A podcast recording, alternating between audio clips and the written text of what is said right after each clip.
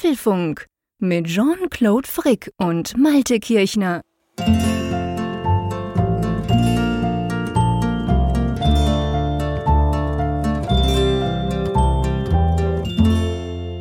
Folge 357 des Apfelfunk Podcasts, aufgenommen am Mittwoch, 7. Dezember 2022. Und ja, ich weiß, wie meine Stimme klingt. Driving home for Christmas. Meine Güte, Malte, was ist denn mit dir passiert? Ja, pünktlich zu Weihnachten ist meine Chris Rea Stimme wieder eingekehrt. Driving Home for Christmas oder Driving Home for Apfelfunk. Ja, genau, genau. Hallo, bist du, bist du eventuell gestern zu lange draußen gestanden, verkleidet als Samichlaus? als Nikolaus meinst du? Ja, als Nikolaus, genau. ja, man könnte es denken und das Wetter würde es auch durchaus hergeben. Jetzt gerade ist es ja auch gerade am, am Regnen bei 1 Grad Außentemperatur. Ja. Also es geht okay. besser, es geht besser. ja, es ist, jetzt, es ist jetzt natürlich die Erkältungszeit. Das muss man fairerweise sagen. Alle, die die Kinder haben und vor allem alle, die, die ein bisschen jüngere Kinder haben, die werden das wahrscheinlich verstehen oder ihnen geht's ähnlich. Sind ja gefühlt sind alle krank und das geht dann so reihum und bei dir ja wahrscheinlich auch. Aber es geht dir sonst gut. Jetzt mal ab. Also ich finde ja die Stimme cool, weißt du? Haben wir auch schon mal besprochen. Du hattest das auch schon mal. ja, ja. Ich finde ja das geil. Ich meine, eben so Chris Rea, Joe Cocker, so. Ich, ich mag diese Typen eigentlich rein stimmtechnisch. Aber jetzt mal sonst gefragt, du bist fit. Ich bin, also mir geht es ansonsten, und das ist das Schlimme, also in Anführungszeichen das Schlimme, eigentlich ist es ja gut für mich, aber es irritiert die Leute. Ich sage den Leuten, ja. es geht mir exzellent. Ich habe keine Kopfschmerzen, ich habe keine tränenden Augen, mir meine Nase ja. läuft nicht, ich habe nicht mal Husten, obwohl die Stimme extrem danach klingt. Also mhm. ich, ich sag Spaß immer, immer, immer, spaßhalber immer, ich bin die Staatsanwältin im Tatort Münster. Die, die, ja, die stimmt, die tut auch so. Aber hier ist doch vom Rauchen, oder? Ja, ja, genau. aber der ist das von Marlboro. Ja, nein, also es geht mir wirklich sehr gut und das ist ein großes Privileg, weil die Familie hat es tatsächlich jetzt die letzten zwei Wochen abwechselnd. Ei. Und äh, die lagen teilweise wirklich da nieder mit dem Erkältungsvirus, was da irgendwie okay. um sich geht. Also insofern, ich habe Glück, ich habe es tatsächlich nur, aber wie immer ich krieg's immer an den Stimmbändern. Das ist irgendwie mhm. auch so als Podcaster natürlich ein Albtraum. Ich zum Glück nicht. Es wäre der Ki Also ich habe das ganz, ganz selten, dass ich so stark erkältet bin, dass es mir auch auf die Stimmbänder rutscht und dann aber so schlimm, dass ich gar keine Stimme habe. Vielleicht erinnerst du dich, wir hatten mhm. das einmal. Es war zwar, glaube ich, nicht, wir mussten nicht einen Podcast verschieben, es war dann unmittelbar danach oder so. Aber dann habe ich wirklich, das hatte ich, habe ich zum Glück nur alle paar Jahre komplett keine Stimme. Weißt du, dass ich nur noch flüstern kann. Und du kennst mich ja, ich es ist ja blöd, wenn ich nicht sprechen kann. Ich fühle mich ja da nicht so ganz ja, wohl. Das kann ich mir vorstellen. nicht so gut. Und dann versuchst du ja, oder ich fall dann immer darauf rein, dass ich es natürlich dann versuche zu, also ich mache es ja dann trotzdem, weil ich denke, ja, es geht, ja, es geht schon ein bisschen. Und einfach quasi in dem Moment, wenn die Stimme so ganz weg ist und du versuchst es noch zu provozieren, dann dauert es einfach viel länger. dann ist einfach so quasi noch ein Tag länger dann, weil du, weil du nicht still, still warst halt. Aber das hatte ich jetzt zum Glück schon ganz, ganz lange nicht mehr. Das ist schon so ein bisschen die große Angst vor mir, die Stimme zu verlieren. Ja, ich muss meine Versicherung abschließen, dass äh, meine Stimme ja, versichert ist und dass stimmt. ich dann notfalls den Zeier einkaufen kann als Vertretung hier im Apfelfunk, ja, wenn die Stimme weg ist. Genau. Oh je, kann ich mir nein, nicht leisten. Nicht. Kann ich mir nicht leisten, so ein YouTuber, so ein erfolgreichen. Ja, das zahlt ja dann die Versicherung. Genau. so einen teuren YouTuber, genau. Aber pass auf, ich muss etwas beichten. Ich muss an dieser Stelle dir wirklich etwas beichten. Jetzt schieß aber los. Jetzt bin ich aber gespannt, mein Lieber. Ja, ja, ich, ich podcaste künftig fremd. Du gehst fremd, na? Ja, genau. Erzähl mal. Und zwar, ähm, der ein oder andere hat es sogar schon mitgekriegt, weil es in einem Heft, einem gedruckten Heft, du weißt, Totholz steht. Der Mac and I Podcast stellt sich neu auf beim Heise Verlag und ja, man hat dankenswerterweise mich gefragt, ob ich Lust hätte, einen Apple-Podcast zu moderieren. Und wie kann ich dazu Nein sagen? Komisch, wie die auf dich kommen. Weiß ich auch nicht. Die, dass du das weiß, machst? weiß ich auch nicht. Ich ging pfeifend durch den Gang und völlig überraschend kam dann diese Anfrage. Ja, nein, also auf jeden Fall, der Mac and I Podcast stellt sich gerade neu auf. Ab, ab Januar machen wir den zweiwöchentlich. Und mit mhm. wir spreche ich nicht im, im Plurales Majestatis, sondern äh, das sind Leo Becker, Redakteur bei Mac Eye und einige kennen ihn auch noch so wie ich als FSCK-Log. Er hat früher ja, so, ein, genau. so ganz bekanntes Blog gemacht. Ja, das habe ich früher immer gelesen. Ich war total traurig, als das aufgehört hat. Ja, das finde ich total cool und, und er ist ja auch, er ist ja auch, auch ein Urgestein des Podcasts. Also er ist ja, ja auch dann äh, in der Stammbesetzung von Bits und so. Mhm. Und äh, insofern große Ehre, große Freude, mit ihm zusammen einen Podcast zu machen. Und natürlich die Redaktion von Mac and I ist ja immer verschiedentlich zu Themen da. Naja, mhm. und da konnte ich halt nicht Nein sagen und äh, trotzdem natürlich meine ganze Liebe und Aufmerksamkeit kriegt natürlich auch weiterhin der Apfelfunk, gar keine Frage. Ja, das haben wir auch schon. Das ist ja jetzt nicht ganz überraschend für mich. Du hast mich ja vorher auch gefragt. Das ist, ich finde es super. Ich finde es großartig. Das freut mich sehr. Ähm, ich bin sehr gespannt drauf, wie, wie das dann tönt und freue mich, das dann auch zu hören. Du hast gesagt, alle zwei Wochen wird es dann ab Januar der Fall sein, gell? Äh, und weißt du, ich bin ja sowieso der Meinung, und das haben wir auch schon oft hier gesagt, wir haben es im Apfelfunk am Hörer schon gesagt. Also ich meine, das ist ja, das ist ja klar kann man sagen, Konkurrenz um, um Podcast, um Apple Podcasts, aber letztendlich, das bereichert ja das Thema Apple rund in diesem Podcast-Universum und ich finde das großartig. Also ich freue mich da und ich weiß ja, am Apfelfunk wird sich nichts ändern. Einfach, dass das auch noch gesagt seid, ihr müsst mhm. uns nicht schreiben.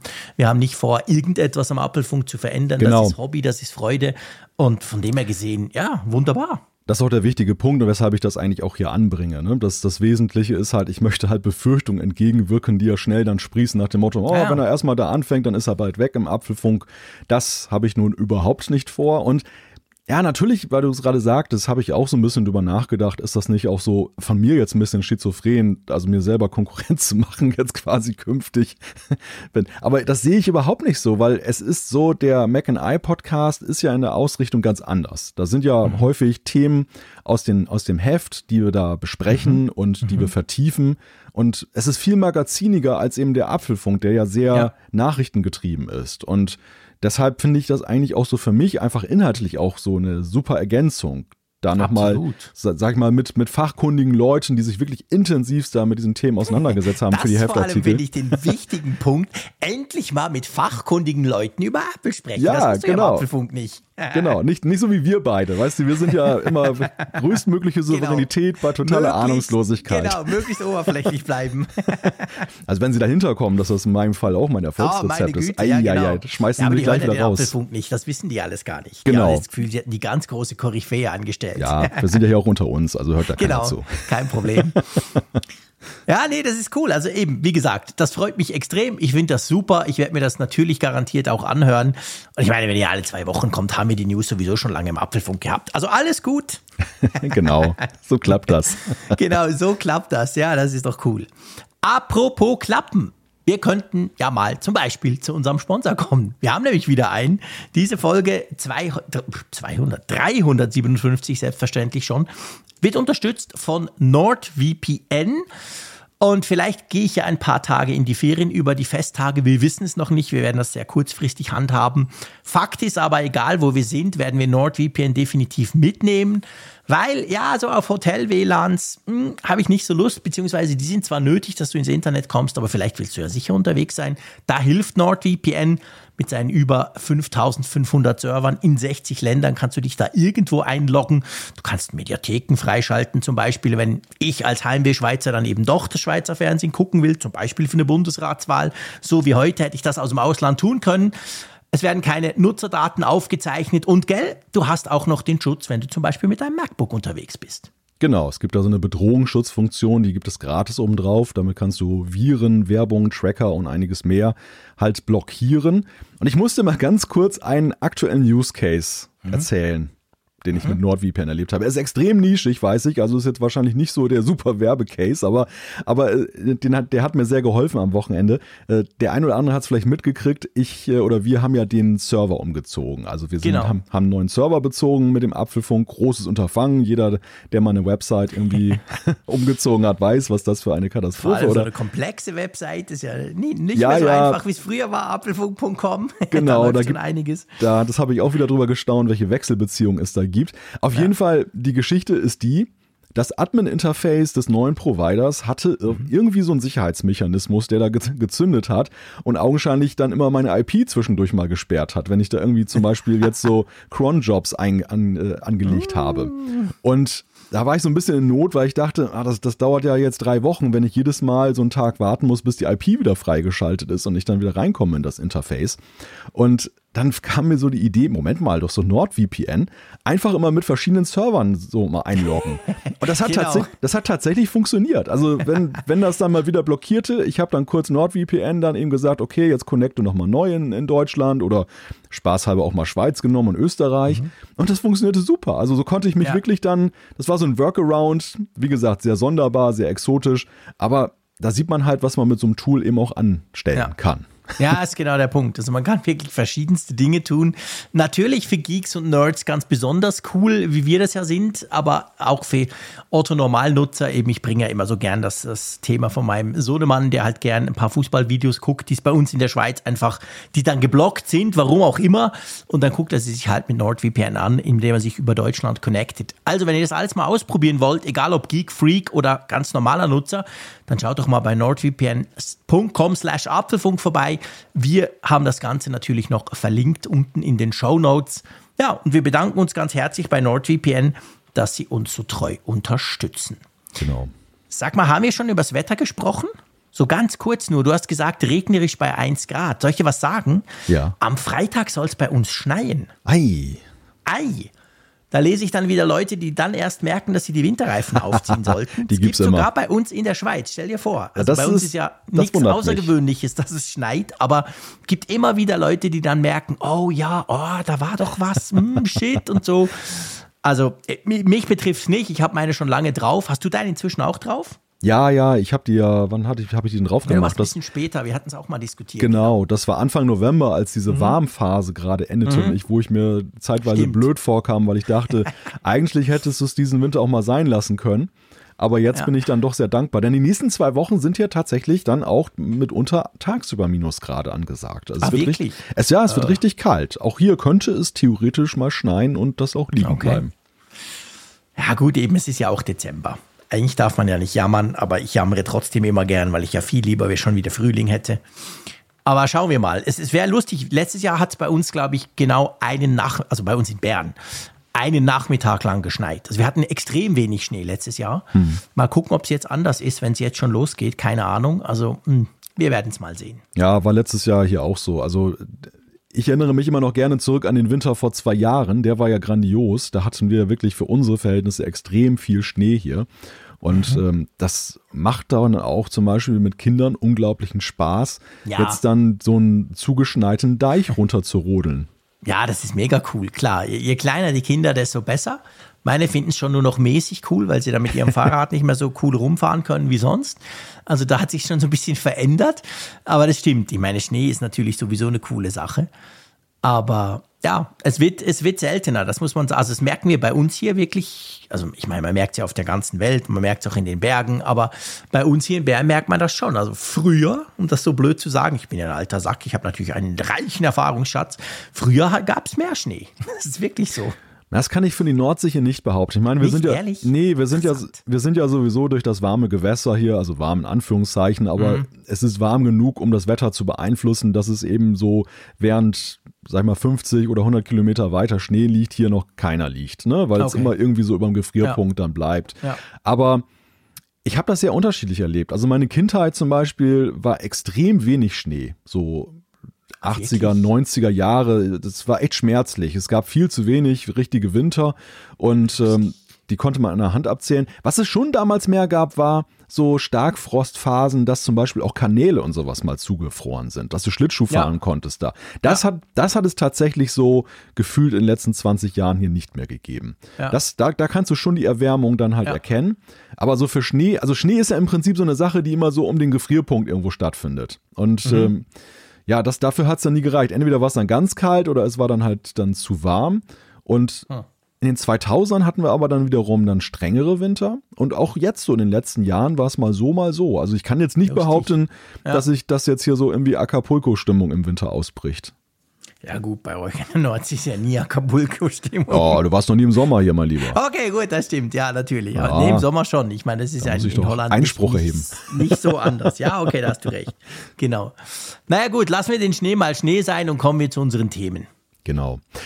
Ja, es gibt neue Preisschilder im App Store. Apple hat ein neues Stufenmodell eingeführt und das gucken wir uns mal genauer an. Ganz genau. Dann prima selbst gemacht. Es gibt jetzt Reparaturkits auch in Europa, außer natürlich in der Schweiz. Alarm, Alarm. Wenn ihr diesen Podcast vor Donnerstag 11 Uhr hört, dann wird es euch noch überraschen. Ansonsten habt ihr es schon gehört. Die Cell-Broadcast-Funktion, Warnfunktion, die hat Premiere gefeiert in Deutschland. Sehr spannend. Karaoke für Mitglieder. Apple Sing wurde vorgestellt. Wir müssen über ein Phänomen sprechen. Sicher ist sicher. Apple kündigt die Advanced Data Protection an. Das klingt ja wirklich super, so ein bisschen wie Haftcreme für Zähne, aber da ist was viel Besseres dahinter. Dann gibt es bei uns die Apfelstücke, da geht es um iPad und das iPhone-Werk, die Umfrage der Woche und selbstverständlich noch Zuschriften unserer Hörerschaft. Drum Lass uns gleich loslegen und es sagt ja einiges drüber aus. Einerseits über die nachrichtenarme Zeit, andererseits halt auch über dich, dass wir als erstes Thema über Preisschilder reden, oder? Ich finde das gar nicht so ein, so ein nachrichtenarmes Thema, muss ich da sagen. Also ich finde, das ist eher so eine kleine Sensation, was sich dazu getragen hat. Das ist, das ist genau der Unterschied zwischen uns. Ich finde das relativ langweilig, diese News. nee, nee, überhaupt nicht. Überhaupt nicht. Weil es, es löst Probleme, wo man sich, also man fragt sich eher rückblickend, warum man das nicht früher angegangen ist. Das ist eher das. Es wäre ja, vor, vor, vor zehn Jahren wäre das unspektakulär gewesen. Da bin ich bei dir ähm, wenn man früh genug, als der App Store am Start war, diese Konsequenz gezogen hätte, dass man jetzt dann wirklich ewig gebraucht hat, um das mal zu machen, nämlich die Preise ein bisschen feinstufiger zu machen. Das ist irgendwie, also man fragt sich, warum es gerade jetzt passiert, aber ich habe eine These. Lass uns aber über die News an sich sprechen. Worum ja, genau. Und zwar, genau? bevor wir, bevor wir die News sprechen, möchte ich, dass du das mal, weil ich bin überzeugt, dass das ganz, ganz viele, wahrscheinlich die meisten gar nicht wissen. Also landläufig und so ging es auch mir, geht man ja davon aus, ich programmiere eine App, ich finde die geil und ich sage, die kostet 5 Franken 35 Punkt. Mhm. Und so ist es. Aber es war ja mitnichten so. Es ist auch jetzt noch nicht so. Aber wie funktioniert das System? Jetzt mal abgesehen von, dass es jetzt besser wird. Aber mhm. wie war es vorher? Ich kann den Preis nicht selber festsetzen. Du kannst ihn begrenzt selber festsetzen. Es gibt bei Apple sogenannte Preispunkte. Es gibt so eine Tabelle, das ist die App Store mhm. Price Matrix. Und da gibt es sogenannte Tiers, nennen die sich. Ähm, mhm. Insgesamt 87 an der Zahl aktuell. Und das erste, die erste Preisstufe geht los bei 1,19 Euro aktuell. Ja, wurde das ist ja der, vor ein paar Monaten erhöht. Genau, es war irgendwie, glaube ich, ganz am Anfang waren es mal 79 Cent, dann mhm. ging es ja irgendwann auf 99 Cent, was ja gemeinhin so als der übliche Preis empfunden wurde. Und dann geht es je nachdem, wie jetzt der Wechselkurs Euro, US-Dollar ist, mal hoch, mal runter. Mhm. Das ist die, die erste Stufe. Dann kommt, glaube ich, 2,49, dann kommt irgendwie 3,49 und so weiter. Also du hast größere Stufen, wo in der Regel ein Euro dazwischen liegt, mhm. wie du die Preise bemessen musst als Entwickler, den du dir aussuchst. Also du kannst jetzt nicht zum Beispiel sagen, und das war ja so ein Punkt jetzt nach dieser letzten Preiserhöhung. Es gab also den einen oder anderen Entwickler, der gesagt hat, ich möchte eigentlich gar nicht, dass meine App über einen Euro kostet. Ich finde eigentlich ja. 99 Cent ist der Sweet Spot. Ging ja. aber nicht. Du musst, du musst das mitgehen. Erstmal wird es automatisch für dich umgestellt. Also du musst als Entwickler erstmal helle sein und sehen, oh, mein Preis hat sich geändert. Und das zweite ist, dass äh, du dann, wenn Apple sagt, der unterste Preis ist 1,19, dann ist der 1,19. Also ich meine, am Ende ja. macht Apple das ja vor allem für sich, damit sie letzten Endes ihren Umsatz auch bei einem oder bei ihren Gewinn bei einem schlechten Wechselkurs dann aufrechterhalten, ne, um den ja. Wert anzugleichen. Aber äh, sie sind ja nur 30% Verdiener an der App. Also so mhm. gesehen, mhm. derjenige, der 70% verdient, der müsste ja eigentlich derjenige sein, der der Herr des Geschehens ist, zu sagen, hey. Ähm, ja, ich meine, der hat ja auch die App programmiert. Ja, ist ja nicht genau. nur so, dass der nur 70 Prozent verdient. Das ist ja noch ein anderes politisch sehr heikles Thema, haben wir auch schon oft drüber gesprochen. Aber der, der macht ja die App und der würde ja, würde man ja eigentlich erwarten, dass der quasi bestimmt, wie denn der Preis zu sein hat. Genau. so ist es ja eben genau nicht. Und das erklärt ja auch, warum im App Store gerade so in diesem unteren Preissegment, ich sag mal bis 5 Euro oder so, warum eigentlich alle Apps ungefähr gleich teuer sind. Habe ich mich lange, bevor ich das nicht begriffen habe, habe ich mich immer gefragt, hä? Warum, warum, warum nehmen die alle irgendwie 1,90 oder so? Das ist ja komisch. Kann man das nicht irgendwie anders staffeln? Nein, konnte man bisher nicht. Genau, du kannst zum Beispiel nicht jetzt so einen nuancierteren Preiskampf machen ja. zwischen Apps, wo genau, du zum Beispiel, zum Beispiel sagst, im Wettbewerb, es gibt eine Unterkante, von wegen unter 99 Cent ist es unwirtschaftlich, aber irgendwo in der Price Range, so zwischen 99 Cent und 1,49, gibt es dann verschiedene 10 Cent Stufen. Das ging bislang genau. schlichtweg nicht. Und das war, das war so das, das war so das eine Ärgernis aus Sicht der Entwickler, also diejenigen, mhm. die frei den Preis festlegen können. Aber es gab natürlich ja auch viele, die kamen sozusagen schon mit einem Geschäftsmodell aus dem freien Web oder aus der restlichen Welt in den App Store und hatten da schon Preise. Also ein Beispiel, ja. was ich dann persönlich vor Augen hatte, jahrelang, war die Zeitung. Wir hatten eine, eine E-Paper-Variante, die wir verkauft mhm. haben im Web und die ähm, kostete, ja, jetzt gegriffen mal 2,10 oder irgendwie sowas. Ich weiß den ja. genauen Preis nicht mehr. Oder 1,80 war es damals noch, nachher kostete das mehr. Und das Problem ist, es gibt nicht 1,80 im App Store. Du kannst nicht 1,80 verlangen. Und du warst dann in der Klemme als, als Verlag, als, als Unternehmer, zu sagen, entweder gehst du auf den niedrigen Preis, das mhm. wären dann, glaube ich, 1,9, ja, das wären ein oder 1,19, 1,49, keine Ahnung, irgendwie sowas gewesen. Ja. ja und machst natürlich Einbußen, weil du letzten Endes ja auch dann noch die 30% an Apple einpreisen musst, die du ja, da klar. abgibst. Die musst du ja quasi für dich noch abziehen. Also haben viele gesagt, das hat man ja auch gesehen in der Medienwelt, na, dann müssen wir natürlich den höheren Preis nehmen, weil wir ja sowieso noch was abgeben müssen an Apple. ja, und dann hattest du plötzlich dann, meinetwegen jetzt 2,49, ne? Und, und dann kamen natürlich die Kunden und haben zu Recht gesagt, hey Leute, was soll das denn? Nur weil es bei Apple ist, kostet es plötzlich mehr? Wo, wo ist ja. denn der Mehrwert? Es gibt ja keinen. Und es gab ja auch keinen Mehrwert, nur es war halt diese starre Preismatrix, die eben dann gerade so in diesem niedrigpreisigen Bereich unter 10 Euro keinerlei Nuancen zuließ. Na, wenn du nach oben hingehst, dann ist es ja nicht mehr so wild. Also wenn wir jetzt ja, darüber klar. reden, so eine App, die 24,99 kostet, meine Güte, wenn sie 25,99 kostet, so what, ne? Aber ja, in, in, dem unteren Bereich, und da hast du ja vor allem auch so diese Consumables, ne? Diese, diese mhm. kleinen digitalen Güter, genau. die du häufiger kaufst und nicht jetzt nur einmal in zehn Jahren. Ja. Und das war echt, das war echt unerklärlich. Also erklärlich schon aus Apples Sicht. Apple mag es einfach. Apple mag klare mhm. Abstufungen. Das ist natürlich, und das, wie du schon sagtest, du hast dich gewundert im App Store, aber es hat dem App Store natürlich ja auch eine gewisse Grundordnung und Ästhetik ja auch verliehen, dass es mhm. dieses feste Preismodell gab. Mhm. Ja, ja, klar. Ja. Und jetzt ist alles anders. Jetzt, ja, jetzt wird es radikal anders. Es, es fängt an mit den In-App-Abos. Da gilt das mhm. ab sofort. Wenn du jetzt so meinetwegen eine Zeitschrift hast und dann machst du ein In-App-Abo, dann können oder die an. Game oder irgendwas. Oder ein Game, genau. Also alles Mögliche was. Oder zum Beispiel gibt es ja auch so Apps wie jetzt diese neue Lensa-App, ne, wo du dann irgendwie mhm. so ein Nutzungsupdate machen kannst für ein Jahr. Da haben die jetzt ganz neue Freiheiten, die Entwickler. Die können jetzt wirklich sagen, erstmal gibt es nicht, es muss nicht mehr unbedingt auf 9 Cent enden. Man kann sogar gerade Preise machen.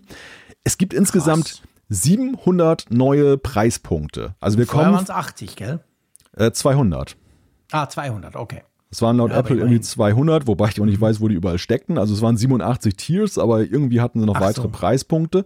Ja. Und jetzt sind es halt 700 mehr. 600 davon sind frei verfügbar 100 gibt es irgendwie auf Anfrage. Das sind irgendwie so, es gibt so 10.000 Euro Apps, kannst du jetzt auch machen.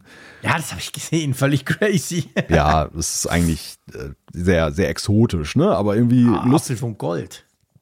ja, genau, Apfel von Platin, die 10.000 genau, Euro Edition. Genau. Genau, das wäre nochmal eine Idee. Naja, auf jeden Fall, das kannst du jetzt letzten Endes dann machen und vor allem im kleinen Bereich, und das greift halt diesen Kritikpunkt auf, ne? Wird das jetzt echt total einstellbar. Du kannst auf eine runde Summe, du kannst auf 95, du kannst auf 90 Cent, du kannst bis 10 Euro in 10 Cent Schritten deine Preise festlegen. Mhm. Da, darüber geht es dann so immer weiter mit 50 Cent, 1 Euro, so gestaffelt alles. Also es ist, letztendlich hast du noch nicht die volle Freiheit, das zu tun. Und das gilt ja. für Apps und in App-Käufe übrigens ab Frühjahr 2023. Da nimmt Apple jetzt nochmal das Weihnachtsgeschäft mit. Aber dann ist es wirklich so, es ist fast eben die volle Freiheit, die Entwickler künftig genießen. Ja. Und weißt du, was ich vorhin gesagt habe zu dem, zu dem, zu der News an und für sich, das ist ja nicht, das ist tatsächlich etwas Wichtiges und etwas, was wir jetzt halt leider erst in ein paar Monaten, aber okay, was wir dann auch ja merken werden durch andere App-Preise, unter Umständen günstigere App-Preise, je nachdem ist jetzt halt mehr beim Entwickler und weniger bei Apple, weil sie das vorgibt. Von dem her ist das ja eine wichtige Sache. Der Punkt ist nur der, dass mich diese Art, wie Apple daran gegangen ist, schon, schon lange ärgert, weil ich einfach denke, es ist ja unglaublich. Es ist ja diese Diskussion, die auch in der Politik angekommen ist, da ist ja auch Apple entsprechend unter Druck. Und ähm, darum ärgere ich mich bei diesem Thema ganz generell, weißt du? Und da, du kennst mich ja, ich bin so ein kleiner Revoluzer, so Zeug nervt mich dann, wenn so diese große, die, diese große Macht quasi ihre Macht ausspielt. Und jetzt wird es zwar ein bisschen besser, aber ich finde es immer noch eigentlich ein blödes Thema. Das sollte einfach frei sein. Punkt. Kann doch jeder sagen, ist doch scheißegal, was eine App kostet. Ich sehe es ja, bevor ich es kaufe.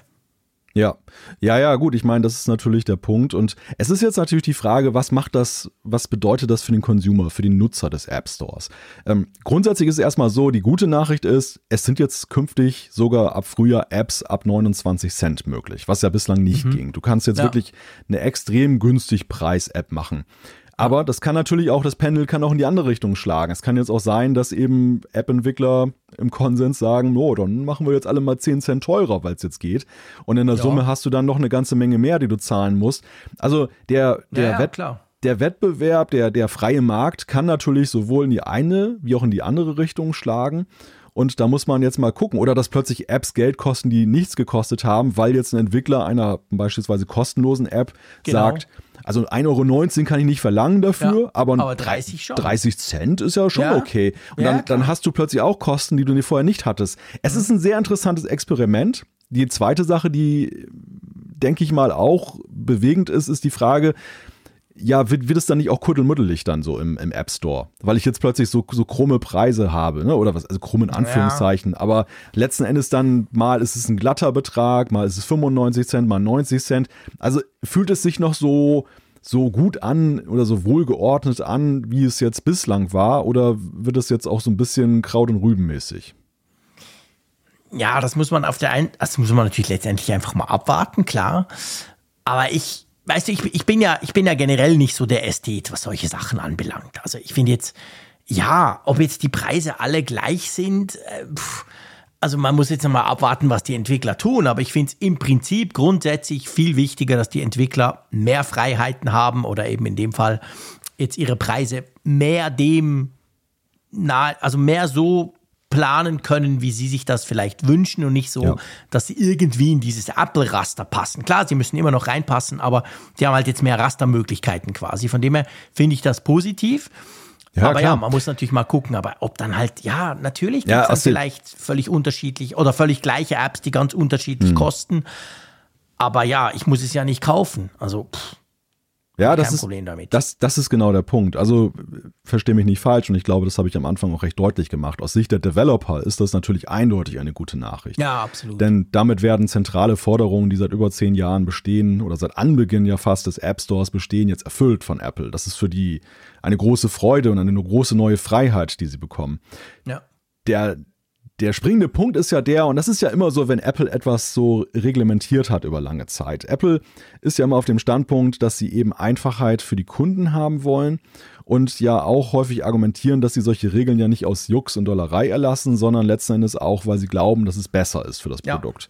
Und jetzt sind sie davon zurückgetreten. Ich glaube, sie sind auch ein Stück weit davon zurückgetreten, weil sie einfach jetzt mit der letzten Erhöhung, wir hatten ja auch viele Diskussionen darüber, mhm. gesehen haben, dass dieses Wechselkursrisiko erstens wahrscheinlich in Zukunft eher zunimmt und zweitens ja. womöglich eben auch sich doch tatsächlich negativ auf die Absatzzahlen auswirkt. Jetzt geben sie sozusagen den Entwicklern diesen Automatismus an die Hand, dass sie weiterhin ja. sagen können 99 Cent. Es gibt auch, und das ist etwas, was auch bei dieser ganzen Preisschilder-Debatte jetzt ein bisschen übersehen wurde, es gibt auch neue Tools für Entwickler, dass sie zum Beispiel Aha. definieren können, dass sie jetzt einen App Store, also zum Beispiel den deutschen oder den schweizerischen, zu ihrem Heimat-App Store machen. Und dann mhm. orientieren sich alle Preise in der Welt an der Bepreisung, die sie dort wählen. Also du sagst in der Schweiz, geil. meine App kostet dort 1 Franken ja. 50 und dann wird das in japanischen Yen immer angepasst, je nach Wechselkurs und es ist nicht mehr der US-Dollar oder Apple, das was das Maß der Dinge ist. Mega wichtig. Das denke ich, das ist super wichtig, weil bisher hast du ja genau das Problem,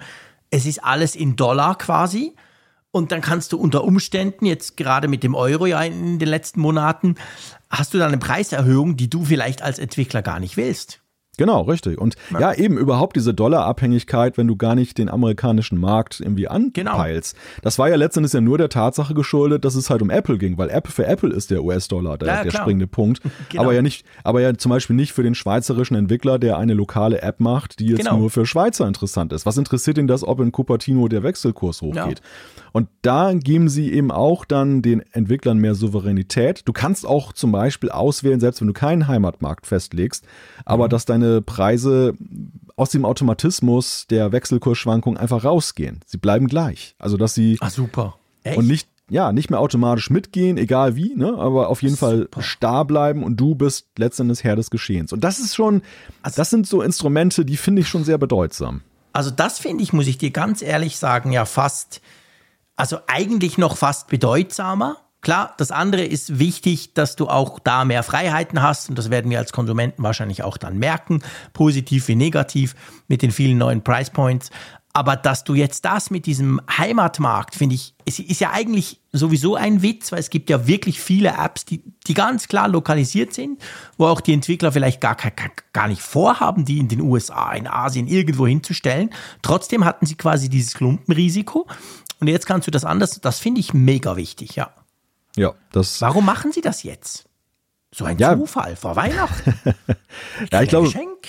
Ja, genau, so wirkt es natürlich ein wenig. Äh, das ist mit, mit Weihnachten hat es natürlich nichts zu tun. Aber ich glaube schon, dass es im Lichte der sich verschärfenden wirtschaftlichen Bedingungen in der Welt so ein Step mhm. ist, den sie jetzt nicht aus Zufall zu dem Zeitpunkt machen. Wir, sie, sie, sie sehen es ja nun selber gerade. Rezession äh, kündigt sich an in vielen Ländern. Inflation ist ein Riesenthema. Preissteigerung, mhm. was die bei den Leuten auch dazu führt, dass sie das Geld ein bisschen mehr zusammenhalten müssen teilweise. Klar. Klar. Und, äh, und eben diese Wechselkursschwankungen, die ja auch eben zu viel Unmut geführt haben in der Frage, dass eben die Preise hochgegangen sind für Apple-Produkte jeder Art, aber eben auch im App Store. Ja. Und jetzt ist es eigentlich der ideale Zeitpunkt. Und vielleicht tatsächlich merken sie auch ja eben schon in Folge dieser letzten Änderung, dass es jetzt auch höchste Zeit ist. Ja, definitiv.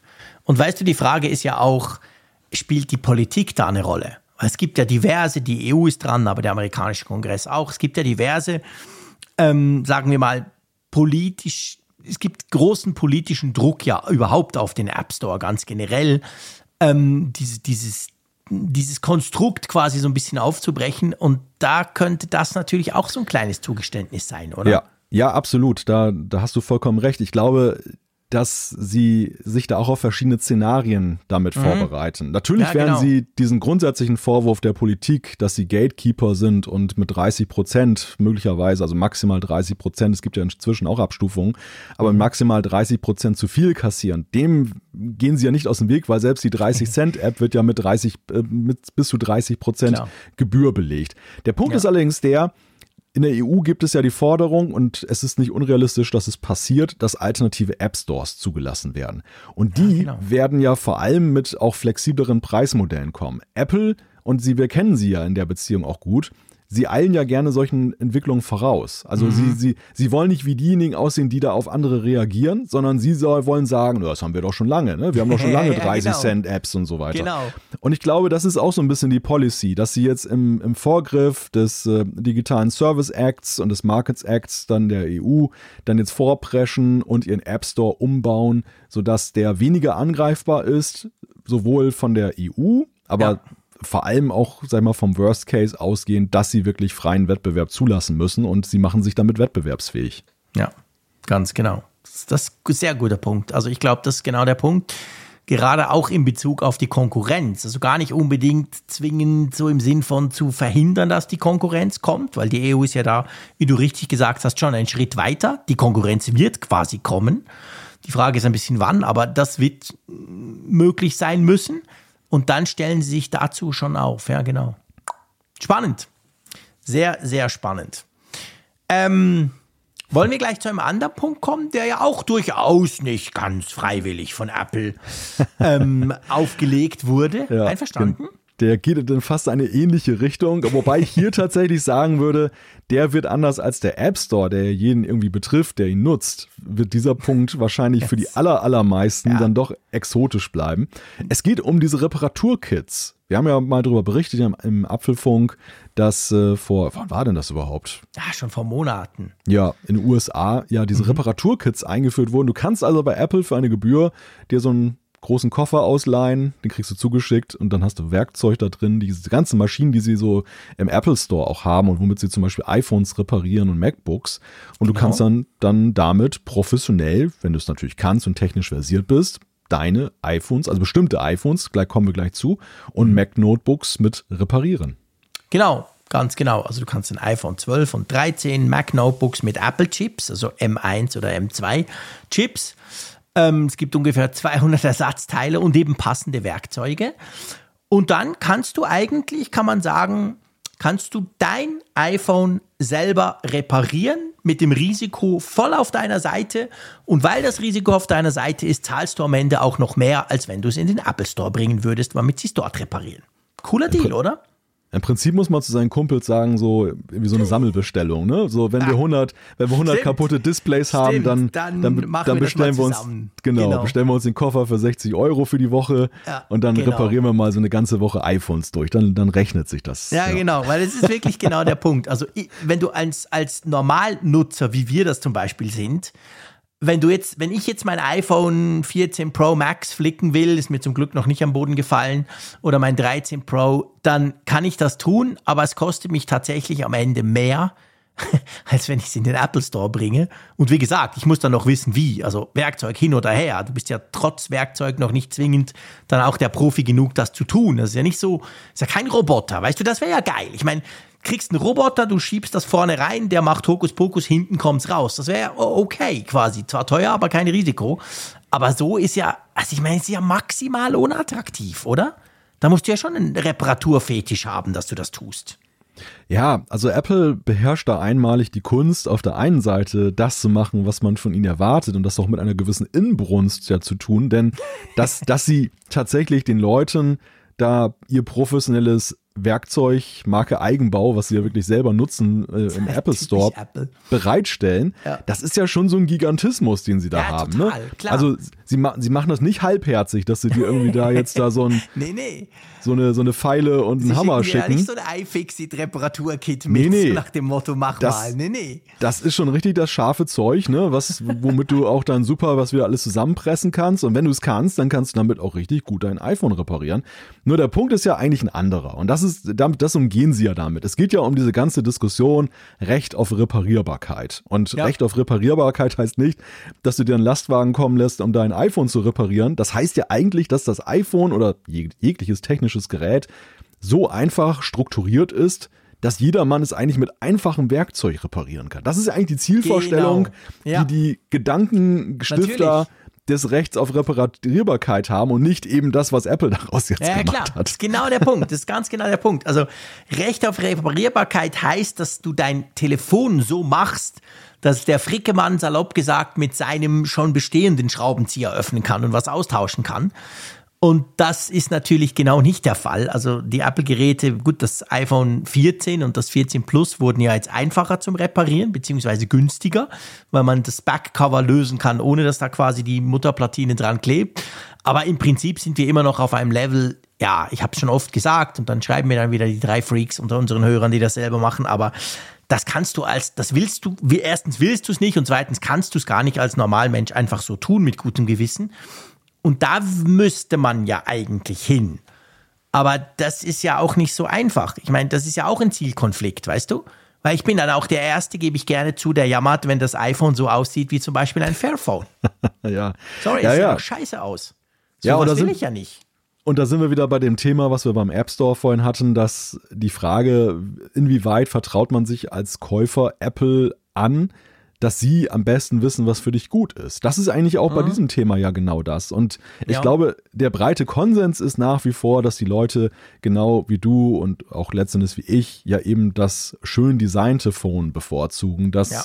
kompakt und klein ist und nicht so modular, dass das eben diese Vorteile einbüßt, weil es einfach ja aufgrund der kleinen Größe eben und des Innovationsdrucks, den wir ja Mhm. auch haben. Ich meine, wir, wir hiepern ja jedes Jahr irgendwelchen neuen Features entgegen, aber Genau. wenn du das alles modular machst, wäre das auch für den Hersteller ungleich schwieriger zu realisieren. Absolut. Und das muss man halt bei alledem sehen. Das ist so ein Kompromiss. Und Apple sieht sich da momentan, glaube ich, zu Recht noch auf der Seite der Mehrheit, die einfach sagt, erstens, ich will lieber schön und, und ähm, innovativ, also sehr innovativ. Und ähm, zum anderen diese ganze Geschichte, dass sie auch sagen, dass der Support in ihrer Hand bleibt und du als Kunde eine professionelle Leistung und vor allem auch so eine Leistung kriegst, da musst du dich nicht drum kümmern. Du musst nur mal Ja. in den Apple Store latschen und dann das, das Gerät hinlegen und sagen, bitte mal reparieren. Das ist, glaube ich, auch das, was die Mehrheit halt sich immer noch wünscht. Also dieser, Ja. dieser Wunsch so, so, so, so sehr ich das bewundere, wer das kann. Ne? Also ich finde Ja, das klar. auch absolut Ich auch. faszinierend, wenn Leute das können. Ja, mega, klar. Aber ich selber will es eigentlich nicht können. Nee, ich auch nicht. Ich kann Und ich es nicht auch- und ich will es auch gar nicht können. Und ich kenne Genau. auch viele, die das nicht können wollen. Also, ja. und ich glaube, Ja, das ist immer noch breiter Konsens. Ja, ganz genau. Ja, also das startet in Deutschland, in Frankreich, in ein paar anderen Ländern, die ich vergessen habe, aber es startet vor allem nicht in der Schweiz. Aber Kein ja, Werkzeugkoffer für euch? Kein Werkzeugkoffer für uns. Oh, den miete ich mal und schicke ich ihn dir rüber. Oh ja, komm, mach das mal. Der Zoll findet das sicher super, wenn du den noch kurz in die Schweiz schickst. Apples Bombenkoffer. genau, der liegt dann hier sieben Monate am Zoll, wird von einem Sprengkommando in die Luft Eieiei. gejagt. Ja, dann, dann, dann geht aber das Taxameter hoch, weil das Ja, kostet und ja ich wollte 60 grad Euro sagen, für eine Woche. Genau, Meine du Güte. musst dann Apple erklären, hm, der Koffer, der wurde, pff, keine Ahnung, der wurde vom Grenzschutz zerstört. nee, wir Schweizer kriegen das nicht. Wir sollen nicht selber basteln. Das heißt, wir sparen sogar Geld, erstaunlicherweise, weil sonst hätte ich jetzt den reichen Schweizer Spruch gebracht. Aber in dem Fall muss man ja sagen, nein, wir sparen Geld, indem wir es zu Apple bringen. Ja, Ihr, genau. ihr kauft immer neu, deshalb kriegt ihr das. ja, genau. nicht. Wir reparieren sowieso nicht. Genau. Ich meine, wenn das runterfällt, sofort Ihr, neues. ihr, putzt, klar. ihr, ihr putzt auch nicht eure iPhones, ihr Nein, kauft ach, einfach Neues, vor, kann man weil iPhones schmutzig putzen? ist. Nein, ja, ja, Tücher, es gibt Tücher dafür. Für 15 Euro oder was war das noch? Stimmt, das große vom Apple-Display, genau. genau. Du hast recht. Das haben wir nie getestet, by the way. Stimmt. Frechheit. Das haben wir, haben wir auch Wurde- nie gekriegt, ne? Nee, es also, wurde uns nicht zugeschickt, genau. da, da gehe ich doch mal davon aus, dass man sowas zum Test bekommt. Es wurden noch andere Dinge uns nicht zugeschickt, muss man fairerweise sagen, aber ähm, ja, das hat auch gefehlt, genau. genau. Naja, gut, also ihr wisst, wenn ihr das könnt, dann ähm, dürftet ihr das jetzt dann in Zukunft, wenn Apple das ähm, quasi jetzt ermöglicht.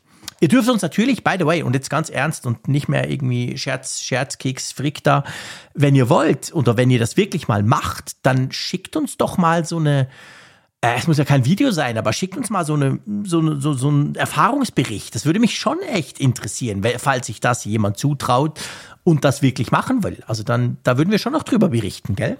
Ja, klar, auf jeden Fall. Genau. Wir werden es nicht testen. So viel sei schon verraten. Ah, sag nicht zu viel, wer weiß. Ja, wollen wir mal, sollen wir mal ein Testgerät fallen lassen, das wir von Apple da haben? Das kann man natürlich machen. Und dann selber reparieren wir das selber. Genau, Kommt was ganz anderes bei raus. Ja, wahrscheinlich, genau. Ihr habt uns ein iPhone geschickt und jetzt haben wir einen Toaster draus gemacht. genau. Oh je. Oh. Naja, gut. Okay. Kommen wir zu einer anderen sehr lokalen Geschichte, wo ich Schweizer mich ja drüber wundere. Und zwar ähm, um den Hype, den, ich sag's jetzt einfach so plakativ, den ihr Deutschen da um eine Funktion aus den 90er Jahren macht. Und es muss ja im Moment, glaube ich, jedem Deutschen mindestens viermal am Tag erklärt werden, dass da morgen was passiert bei euch, oder? Genau, beziehungsweise wenn ihr diesen Podcast hört, ist es vielleicht schon passiert am Donnerstag, 8. Dezember. Um 11 Uhr soll ja mal wieder Warntag in Deutschland sein. Warntag, das heißt, man versucht Sirenen anzuwerfen und irgendwie Warnnachrichten, genau, die man erst wieder aufbaut und die jetzt doch nicht funktionieren. Ich hörte irgendwie, die heulen jetzt doch nicht. Das ist ganz komisch. Also man versucht einen Warntag zu machen und es Okay. kommt in der Regel meistens dabei heraus, dass nichts funktioniert und alles kaputt ist und Mhm. man ganz viel investieren muss und das ist sowieso kompliziert. Und das ist das Spannende. Moment, ich hake schnell ein, Ja. bevor, bevor wir zur eigentlichen Neuerung im Jahr 2022 kommen. Wir haben ja diesen Warntag auch. Weißt du, ist ja nicht so, dass wir das nicht haben. Bei uns ist immer Februar, irgendwie, keine Ahnung, zweiter Mittwoch im Februar, irgend sowas. Aber das ist so völlig normal, weil was passiert dann? Dann heulen alle Sirenen. Wir haben die noch alle. Und das funktioniert, glaube ich, auch großmehrheitlich. Die heulen irgendwo um halb zwei, so eine halbe Stunde lang, ein bisschen hin und her. Und dann gibt's ja noch diese App bei uns, die funktioniert mehr oder weniger, das weiß ich nicht. Aber das ist gar nie so ein Thema. Und bei euch ist ja das, ich weiß nicht, ob das wegen der großen Ahrtal-Katastrophe ist oder bei euch lese ich das, selbst als Schweizer kriege ich das immer mit, wenn ihr so einen Warntag vergeigt. Ja, weißt du, in Deutschland, da muss ich vielleicht ganz kurz ein bisschen ausholen, Mhm. so zur Historie der ganzen Geschichte. Es ist so, in, hier in Wilhelmshaven zum Beispiel, da heulen auch jeden Samstag um 12 Uhr die Sirenen. Wirklich jede Jeden Woche. Samstag. Jeden Samstag, genau. Wow. Und, und zwar nicht immer, nicht immer im gleichen Stadtteil. Also manchmal höre ich sie auch mehr aus der Ferne. Es gibt irgendwie mehrere Bezirke in der Stadt und die werden immer dann reihum getestet dann. ne? Die heute heult einmal die Woche, Sirenen. das ist ja krass. Jede Woche, ja. Aber das ist halt in Deutschland auch ein Sonderfall, weil es nämlich letzten Endes kommunal geregelt ist. Also früher, im, Klar. ja, ja, früher im Kalten Krieg, als noch zu, kalt, zu Zeiten des Kalten Krieges, da gab es noch übergreifendere Strukturen für Warnung, ne, für Zivilschutz, weil man letztendlich ja immer davon ausgehen musste, es kommt mal der Worst Case und dann braucht man Warnstrukturen. Als der Kalte Krieg vorbei war, Gottlob, ich meine, leider sind wir ja wieder an der Schwelle, dass er wieder losgeht. Da war es so, dass man kräftig abgebaut hat. Da hat man gesagt, die Sirenen, die kosten viel Geld, die sind, waren teilweise auch alt und mussten sowieso ersetzt werden. Und viele Kommunen haben halt gesagt, wir schaffen sie ab. Wilhelmshaven hat sie noch wegen der Industrie. Weil wir hier ein Chemiewerk haben, weil wir da Kraftwerke haben, weil wir ein, ein großes Öllager haben, hat man halt gesagt, Zivilschutz an der Stelle, Katastrophenschutz ist auch per Sirene wichtig. Deshalb hat man diese Infrastrukturen erhalten und hat sie eben auch ausgebaut bzw. ge gepflegt. Und bei damit sind wir auch. aber Damit sind wir ein Sonderfall in Deutschland, denn ganz viele Kommunen haben das nicht. Und das ist eigentlich so ein bisschen das Problem. Du hast kommunal oftmals funktionierende Strukturen, auch die, mhm. die, sag mal, die Kommunikationsstrukturen im Katastrophenfall, unterstelle ich einfach mal, funktionieren mhm. auch oft kommunal. Ja. Es wird halt immer schwierig, wenn man sich zu einem Netzwerk verbindet. Es wird schon schwierig okay. bei Regionen, das hat man dem Ahrtal gesehen oder beim Bundesland. Und es wird extrem schwierig, aber das war fast ein Thema in Deutschland ja so, wenn 16 Bundesländer an einem Strang ziehen sollen. Ja. Weil dort, Deutschland ist einfach ein riesiges Land, ne? gerade ja, von klar. Nord nach Süd. Also was haben wir Norddeutschen hier an der Nordsee mit den Münchnern ja, gemein? Klar. Ja. Außer, dass wir eben den gleichen Pass haben und so. Und das ist so, das ist so ein bisschen die Grundproblematik es gab ja eigentlich auch, ich sag mal, dieser Use Case, dass du in einem riesigen Land wie Deutschland global äh, Alarm gibst, ist ja auch eigentlich, die Frage ist, welches Szenario muss eintreten, dass das ja. jemals passiert? Da müsste ja, ja wirklich schon irgendwie so ein, so ein Asteroid auf, der, auf das Land fallen oder so, dass man sagt, ja, ja das, ist, das interessiert den Berchtesgadener genauso wie den Sylter jetzt in dem ja, Moment. Ja, oder halt ein Krieg. Ja, aber selbst dann ist es ja so, du siehst es ja in der, in der Wenn bei euch die Russen einmarschieren, ist das dem Münchner egal. Ja, du siehst es doch in der Ukraine, da heult ja auch nicht die, die äh, Sirene in Lviv, ah, okay, wenn in Kiew da Attacken ja, sind, recht. sondern auch das ist ja höchst hochgradig und ja auch aus richtiger Weise ja, eben klar, lokal stimmt. gesteuert. Es kann höchstens sein, dass alle gleichzeitig das machen, weil jeder sieht, es kommen Raketen auf uns zu, ja, aber es wird ja, es wird ja nicht die Megarakete geben, die nee, aufs ganze Land fällt. Und wenn, dann ist sowieso alles verloren. Also das, das ist so ein bisschen die Grundproblematik, weshalb ich auch mal so sage, naja, also, dass das jetzt wirklich landesweit, deutschlandweit funktionieren muss, ist eigentlich so ein Zustand, der sowieso ein bisschen abwegig ist. Mhm. Aber nichtsdestotrotz zeigt es letzten Endes natürlich, dass man eben mit sehr vielen unterschiedlichen Strukturen arbeitet, dass die Technik teilweise nicht funktioniert und so weiter. Das ist ja. so ein bisschen der Exkurs, warum ist es okay. so schwierig, in Deutschland einen Warntag zu machen. Okay. Und jetzt kommen wir zum Cell Broadcast, also die Geschichte ein, in einer Zelle angemeldetes Handy wird morgen um 11, wenn ich es richtig verstanden habe, gell? Genau. Werden die quasi eine Nachricht bekommen, so im Sinn von Test, Test, Hallo Welt. ja, und das ist deshalb so aufregend für die Deutschen, weil wir sowas ja bislang nicht genutzt haben. Ja. Wir, hier in Deutschland hat man ja auf verschiedene Warn-Apps gesetzt. Es gibt die staatlichen Nina-App, es gibt die mhm. kommunalen, also von privaten Anbietern äh, getragenen, aber von den Kommunen dann angemieteten BIWAP und CAT-Warn-Apps. Ja.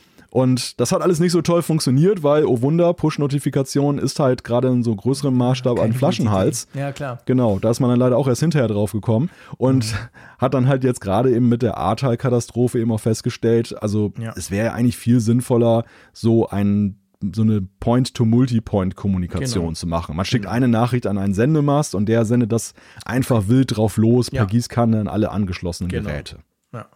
Das passiert zum ersten Mal. Das ist wirklich okay, so. Cool. Das, das wurde jetzt, ich meine, auch hier in Deutschland gab es Cell Broadcast schon Ende der 90er auf meinem ersten Prepaid-Handy, ja, damals von die zwei Mannesmann. Da gab es, äh, da haben die irgendwie so fusselige Nachrichtenkanäle drüber abgefahren. Ja, genau. Äh, die kein Mensch brauchte. Und deshalb ist das halt auch in Vergessenheit geraten. Das, keiner mhm. nutzte das, keiner brauchte das. Irgendwann haben die Handyhersteller das halt rausgenommen, die Funktion. Ähm, die Technik gab es wahrscheinlich noch oder auch mhm. nicht, keine Ahnung. Und das war so das Szenario. Und jetzt hat man es halt wiederentdeckt was cool. Italiener, ähm, Amerikaner, ja, Japaner Amerikaner, seit genau. ich Jahren von, schon von der Hitzewarnung, als ich da da war zum iPhone-Event, genau. genau. Also die brauchen das ja schon. Ja. Jetzt hat man halt diesen DE-Alert halt aufgebaut, ne? Also mhm. die entsprechenden Kommunikationstechniken mit den Netzbetreibern ja. und so. Und dass das jetzt so ein bisschen so, so gehypt wird, das hat natürlich sehr viel damit zu tun, dass man jetzt so befürchtet, es ist ja ein ziemlich lauter Warnton, dass mhm. jetzt ganz viele Omis plötzlich so einen Herzinfarkt kriegen, wenn morgen ihr iPhone, das doch stumm geschaltet ist, plötzlich ja, so rumtrötet. Genau, genau weil es das ja macht, ja, genau.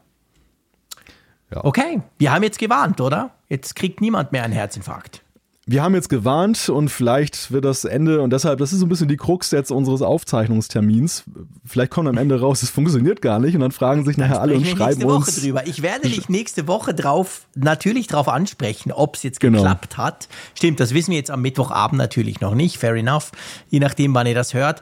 Aber eine Frage, Malte, musst du mir trotzdem noch beantworten. Ich muss noch mal ja. analog werden. Ich meine, Cell Broadcast ist ja so halb analog, aber nee, ist ja eigentlich digital. Aber was du mir erklären musst. Und zwar die Schweiz, so groß wie Wilhelmshaven wahrscheinlich, okay, eben, die hat auch ein paar tausend Sirenen, die werden einmal im Jahr getestet. Und im Allgemeinen mhm. funktionieren die, es gibt glaube ich jeweils zwei oder drei, die nicht, aber also im Großen und Ganzen funktioniert es. Warum zum Geier müsst ihr die jede Woche testen bei dir? Ist das Salzwasser so krass, dass die in einer Woche kaputt gehen und verrosten? Ich glaube, sie dienen hier auch so ein bisschen so wie bei euch Kirchenglocken. Also es ist tatsächlich so, dass, dass, dass, Leute, das, dass Leute das Wochenende ein. Man weiß, wenn, wenn hier die Sirene heult am Samstag um 12, dann äh, ist, das, ist das Wochenende, weil gleichzeitig auch die Kirchenglocken dann noch dann läuten. Das heißt aber auch, wenn jetzt euer supi-dupi neuer ähm, Gasfrachter-Terminal an einem Samstag um drei in die Luft fliegt, merkt das niemand, weil die Sirenen, Ja, das, die, die heulen ja sowieso jede Woche bei euch, oder? Ja, aber es ist natürlich eine ganz, ein ganz anderer Ton. Also es ist äh, der, die Der Abfolge. Testton ist und, anders.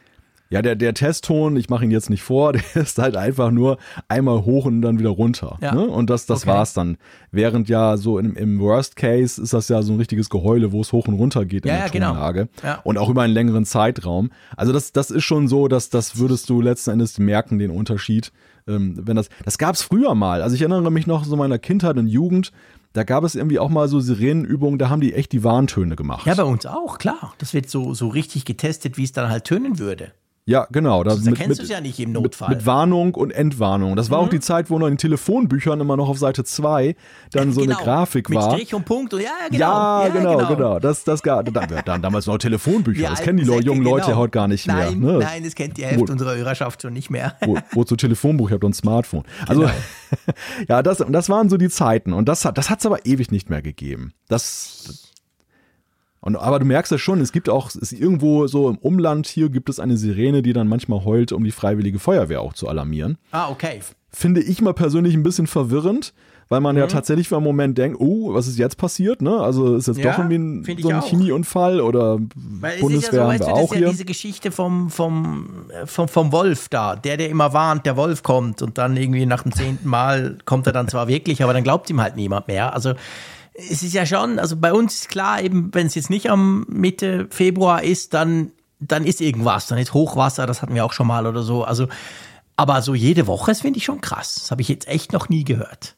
Ja, sehr lustig. Ja, vielleicht schreiben uns ja mal die Hörerinnen und Hörer, ob sie da auch irgendwie solche Erfahrungen in ihren Ob Orten es noch machen. anderswo gibt oder nur bei genau. euch an der Nordsee. Oder ob wir die einzige Stadt sind Ja. hier, wo ja, das würde wöchentlich mich auch interessieren, genau. die Sirene heult. Sehr lustig. Also gut, dann lassen wir die Sirene mal Sirene sein und springen zu. Ah, das passt perfekt. Wir sprechen von Sirenen. und unser nächstes Thema, da geht es um Singen.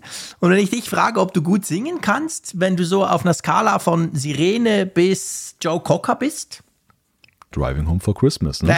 okay, alles klar. Passt doch eigentlich, oder? Ja, nee, wir müssen natürlich kurz noch über Apple Sing sprechen. Apple Sing wurde gestern, glaube ich, ja, ich glaube gestern vorgestellt. Das ist eine, eine Gratis-Addition, eine neue Funktion für Apple Music. Die soll dieses Jahr noch kommen.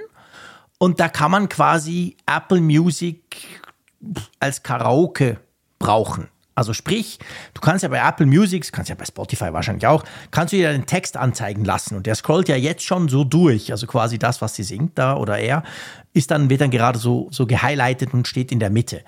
Und jetzt ist es dann mit diesem Dienst, man kann nicht sagen Dienst, weil das kriegen alle, die Apple Music abonniert haben, ist es so, wenn ich jetzt da reinsinge, also wenn ich da mitsinge, dann tut das System die Stimme ausblenden von dem, der da singt und lässt mich halt singen. Und ich kann das dann am Fernseher machen und ja, sehe dann dämlich aus. Und die Frage, die ich dir stellen will, ich weiß, du bist Spotify-Nutzer, dich interessiert das ja nicht, aber was mir aufgefallen ist, als das gestern bekannt gegeben wurde, ist mir in den sozialen Medien aufgefallen, dass es offensichtlich schon noch viele Karaoke-Fans gibt. Und ich muss dir wirklich sagen, es gibt wenige Themen auf der Welt, die mir ferner liegen als Karaoke. Also, wir können beinahe über alles reden und wir können fast alles zusammen ausprobieren.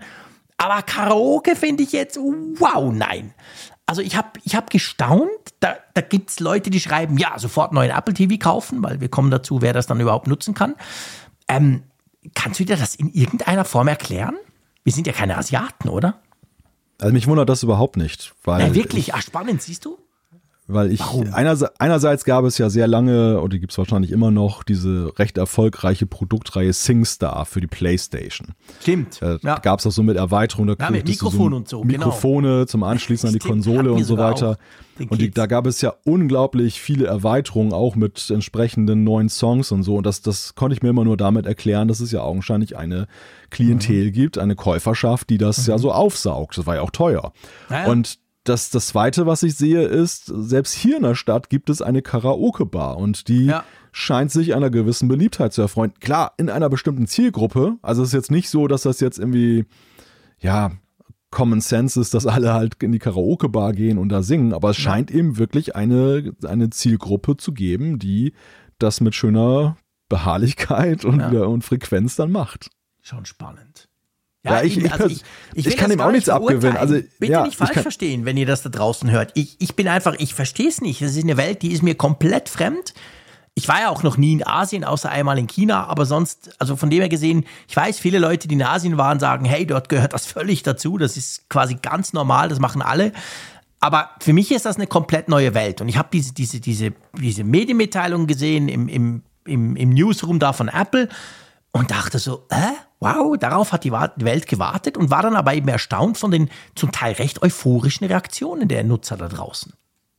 Ja, ja, wobei ich auch tatsächlich den Eindruck habe, dass es wirklich sehr punktuell ist. Ne? Also das sind ja, einig, einige wenige, die sich sehr laut und doll freuen darüber. Ja, gut, klar, das ist natürlich immer der, ja. der, da hast du recht, der, der, der quasi Megafon-Effekt, den man natürlich hat bei solchen Geschichten. Ja, andererseits hat ja Apple Megafon. gemacht. Ja, passt auch wieder.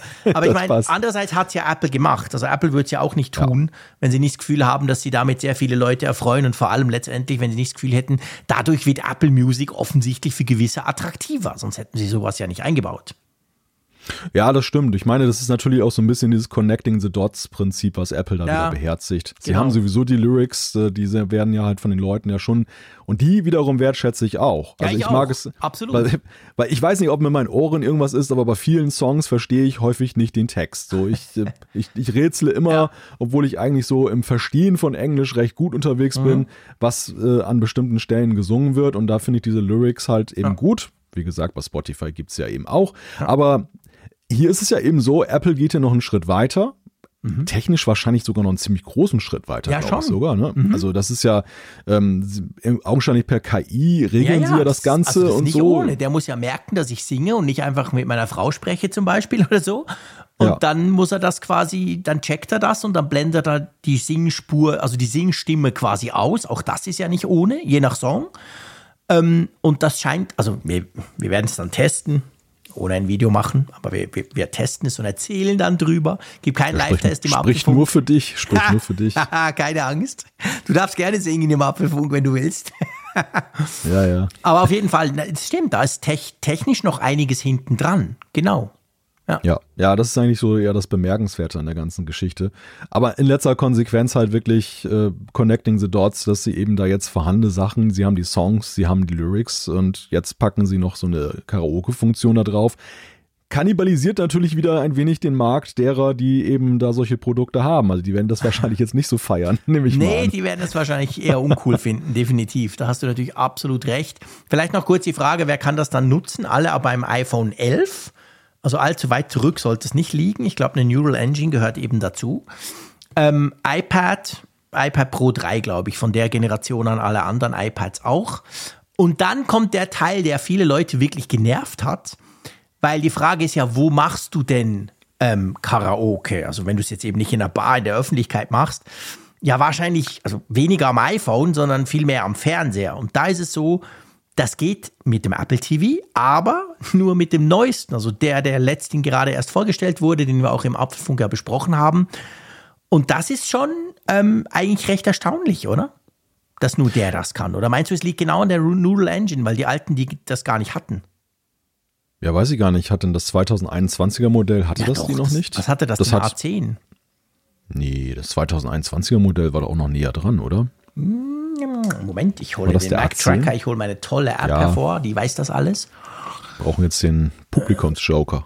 Genau, ja, genau. Wir holen den, den Publikumsjoker, genau. Apple TV. Oder, oder wollen wir Raphael anrufen? Wo ist mein Handy? Ja, der weiß das nicht, der schaut doch nie Fernsehen. Apple TV 4K Second Generation 2021.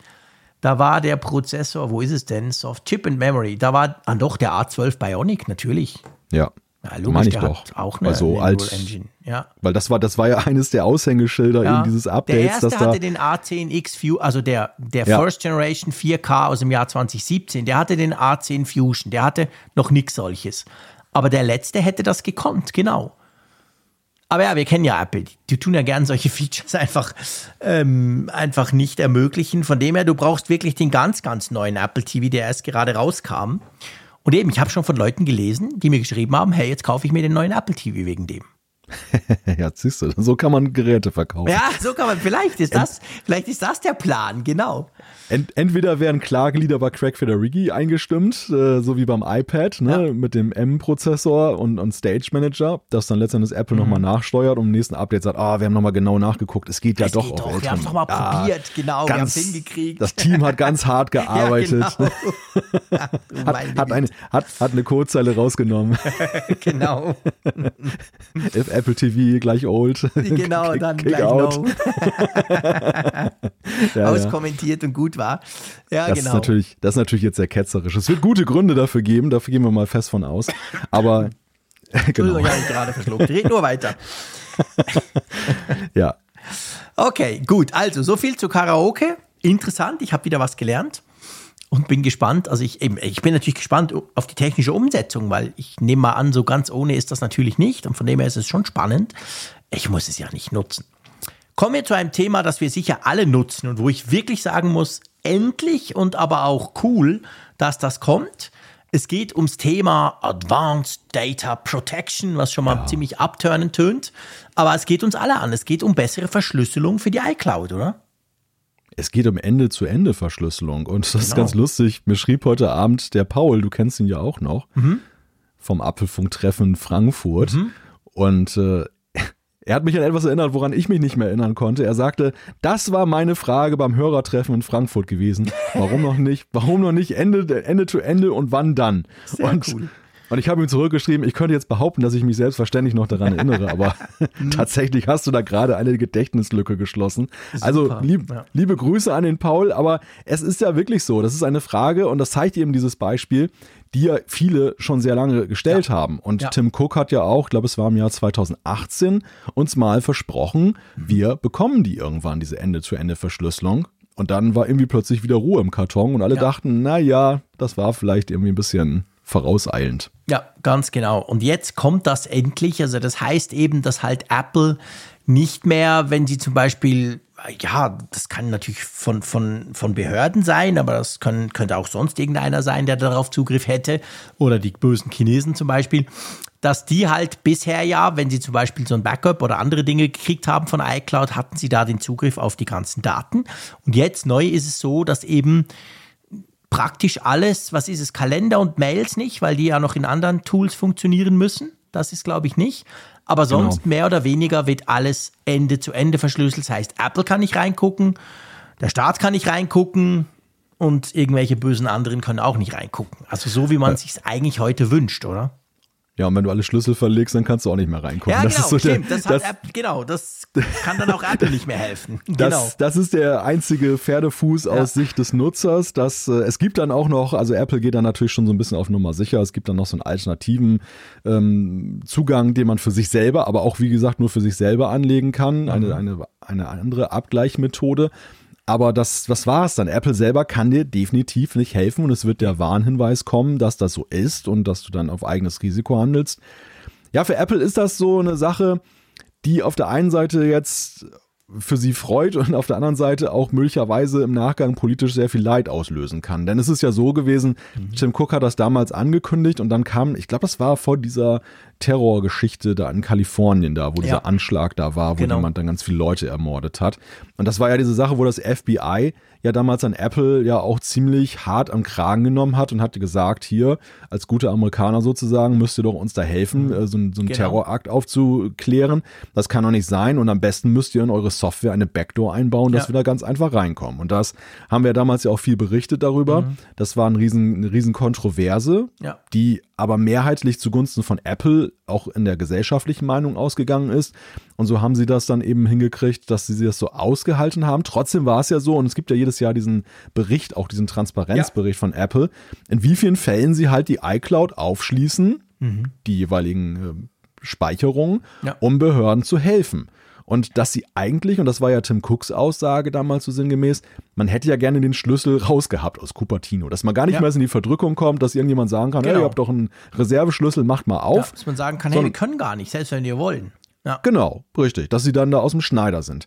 Nun wirft das aber noch einen ganz anderen interessanten Aspekt auf. Und, das, und den finde ich eigentlich noch, ja, nicht, nicht noch spannender. Ich finde, das ist schon ziemlich cool, dass sie das künftig ermöglichen und angeblich auch in China ermöglichen wollen. Das finde ich Ja, sehr interessant. das ist sehr das wird, interessant. Das wird auch noch eine riesen Kontroverse Ja. geben, weil die chinesischen Sicherheitsbehörden und der Staat ja eigentlich gerade eher umgekehrt unterwegs sind. Nach dem Motto, Total. weniger Freiheit als mehr.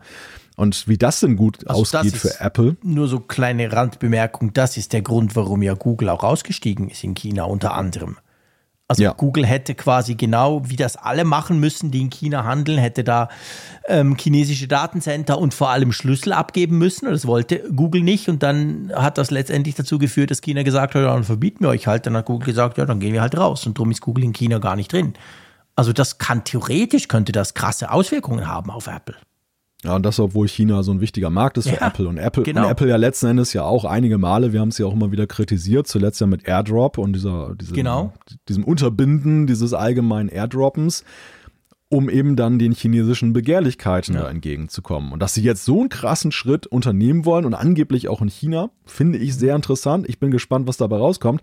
Aber ein Punkt, der uns alle betrifft, und war ja auch eine riesen Kontroverse, das ist diese CSAM-Erkennung. Ja. Sie hatten ja diese, diesen Ansatz, wo sie gesagt haben, Datenschutz sicher wird auf deinem Gerät alles, was in die iCloud hochgeladen wird, geprüft, ob es irgendwie kinderpornografisches Genau. äh, Material enthält. Und wenn es so ist, dass da irgendwie gehäuft, die genauen Parameter haben sie ja nie so wirklich gesagt, aber zumindest auffällig da irgendwas ist, dann würde halt eine neutrale Stelle, die sie da einrichten, davon in Kenntnis gesetzt, die würde das prüfen Ja. und dann würde die das dann im Positivfall, also Negativfall ja eigentlich, weil ja ist ja schlimm, wenn es passiert, das an die jeweiligen Strafbehörden Genau. weitergeben. Hat ja für sehr, sehr viel, Be Ja. sehr viel Kritik und Befürchtung gesorgt und meines Erachtens ja auch vollkommen zu Recht, weil Ja. es ja auch so ein potenzielles Einfallstor war. Genau. Und jetzt sagen sie, das Thema ist durch. Dass die Entwicklung an CISAM, die, sie haben ja damals nur gesagt, wir geben es nochmal zurück in die Entwicklung, wir Ja. gucken uns das weiter an. Es, es war ja eigentlich, für mich war eigentlich mehr oder weniger klar, es wird irgendwann wiederkommen. Es wird, äh, gerade auch, weil es ja auch da vom Gesetzgeber in vielen Ländern entsprechende Vorgaben gibt, wird es definitiv wiederkommen müssen. Und jetzt sagen sie, Thema durch. Ja. Ja, ich meine, wenn du natürlich die iCloud eben verschlüsselst, Ende zu Ende, dann kann ja Apple das gar nicht mehr tun. Also sie, sie tun sich natürlich quasi gleichzeitig dieses Problem, sag ich mal, vom Hals schaffen, wenn sie eben genau gleich sagen, ja, äh, pff, sorry, geht ja nicht mehr. Also von dem her gesehen ist das eigentlich konsequent, wenn sie das wirklich so durchziehen wollen. Man muss ja sagen, das startet ab nächstem Jahr, ich glaube ab Frühjahr, oder? Oder ab nächstem Jahr in den USA zuerst mal, diese Advanced Data Protection. Also mehr wissen wir ja noch nicht. Sie haben zwar gesagt, sie wollen auch China und natürlich die ganze Welt, wir werden das sicher kriegen. Aber da muss man dann mal abwarten, ob es dann wirklich auch passiert. Aber Fakt ist, wenn sie das wirklich tun und ich das aktiviere als Nutzer, ich kann ja das dann selber quasi sagen, ja, will ich, dann, ja, dann ist das andere Thema auch erledigt, definitiv. Ja, nicht, nicht zwangsläufig, weil es war ja so, Apples Ansatz war ja schon anders als der anderer Cloud-Anbieter, die ja in der Cloud scannen. Sie haben ja extra gesagt, Ja, wir wollen nicht stimmt, in sie der Cloud scannen. Gescannt, Genau, genau. sondern wir machen das so entsprechend unseres Privacy-Ansatzes lokal auf deinem Gerät. Und das, das könnten sie ja durchaus ja weiterhin machen. Sie, sie Ja, könnten das ja eben stimmt. das, das Stimmt, und umso, umso verwunderlicher. Und ich glaube auch da, ich meine, sie gehen da jetzt ganz schön ins Risiko. Sie werden mit China definitiv aneinander rasseln und auch einigen anderen autoritären Regimen, aber China ist halt der wichtigste Markt von allen. Und sie werden auch sicherlich selbst in westlichen Ländern, die da sehr krass gerade unterwegs sind, was diese Anforderungen angeht. Und ähm, ich meine, wir in Deutschland reden wir auch gerade wieder über so eine Vorratsdatenspeicherung Mhm. Light. Die EU hat das Thema C Also es ist für alles muss ja CISAM auch herhalten. Das muss man ja auch Ja, mal ja. ganz klar sagen. So Absolut. schlimm das ja letzten Endes ist und so so verachtenswert und so sehr es auch bekämpft werden muss, da, da sind wir ja alle ja hier Ja, äh, im Konsens. Aber die die die ob der Zweck die Mittel in Mhm. jedem Fall rechtfertigt. Und da finde ich, macht es sich die Politik gerade extrem leicht. Das, und, und ich glaube auch nicht ohne Hintergedanken, weil letztendlich Natürlich natürlich schon eben die Side-Effects auch gesehen werden, was man noch so Tolles alles damit anfangen kann, wenn man die Leute ein bisschen transparenter und gläserner macht. und wenn man das unter so einem Privacy-Gesichtspunkt sieht, ist das sehr bedenkenswert, dass Apple so krass jetzt da unterwegs ist. Im Grunde genommen ist es ein bisschen die Aufkündigung der, des Kooperativen, finde ich. Weil sie, vielleicht ist das auch, also mal Mhm. Ja. krasse These, mal so eine krasse These an dieser Stelle, aber ich glaube, da könnten die Europäer auch mit dran schuld sein. Und vielleicht auch die Amerikaner so ein bisschen, weil am Ende war es ja so, die Tech-Konzerne sind ja sehr lange so unterwegs gewesen nach dem Motto, schlimmere Gesetzgebung verhindern durch kooperativ sein. Und am Ende Ja. kamen halt immer irgendwelche Kompromisse bei raus und die, mal, mal waren sie besser im Sinne von gut für den Kunden und ähm, hilft auch was und mal waren sie schlechter im Sinne von reine Symbolpolitik. Ja. Und jetzt ist ja zuletzt gerade die EU ja ziemlich auf den Beef-Modus umgeschaltet Ja. und, und geht ja knallhart, zumindest die Gesetzgebungen, die da gemacht wurden, sind ja knallhart. Die ganze, der ganze Lobbyismus von den Tech-Konzernen wurde weggeschmettert nach dem Motto, interessiert uns nicht, wir ziehen unser Ding durch. Und in Amerika gibt es ja ähnliche Bestrebungen. Die Frage ist jetzt, ist das vielleicht auch so eine Art neue Policy, dass Apple sagt, ja, puh, da machen wir halt auch unser Ding? Ja, das könnte natürlich theoretisch sein. Ja, das, könnte, das, das wäre tatsächlich möglich. Sie sagen, hey komm, wir ziehen das jetzt mit dem Datenschutz quasi richtig durch. Wir sagen jetzt, wir verschlüsseln die ganze Geschichte und dann sind wir außen vor, dann können wir auch gar nichts mehr. Dann wälzen wir das quasi an die Nutzerschaft ab, beziehungsweise stellen uns einfach hin und sagen, pff, technisch nicht mehr möglich, sorry. Das kann schon sein, dass das das forciert hat, ja. Wobei, ich meine, das tönt jetzt alles so negativ. Ich bin ja grundsätzlich absolut dafür, dass sie das genau so machen.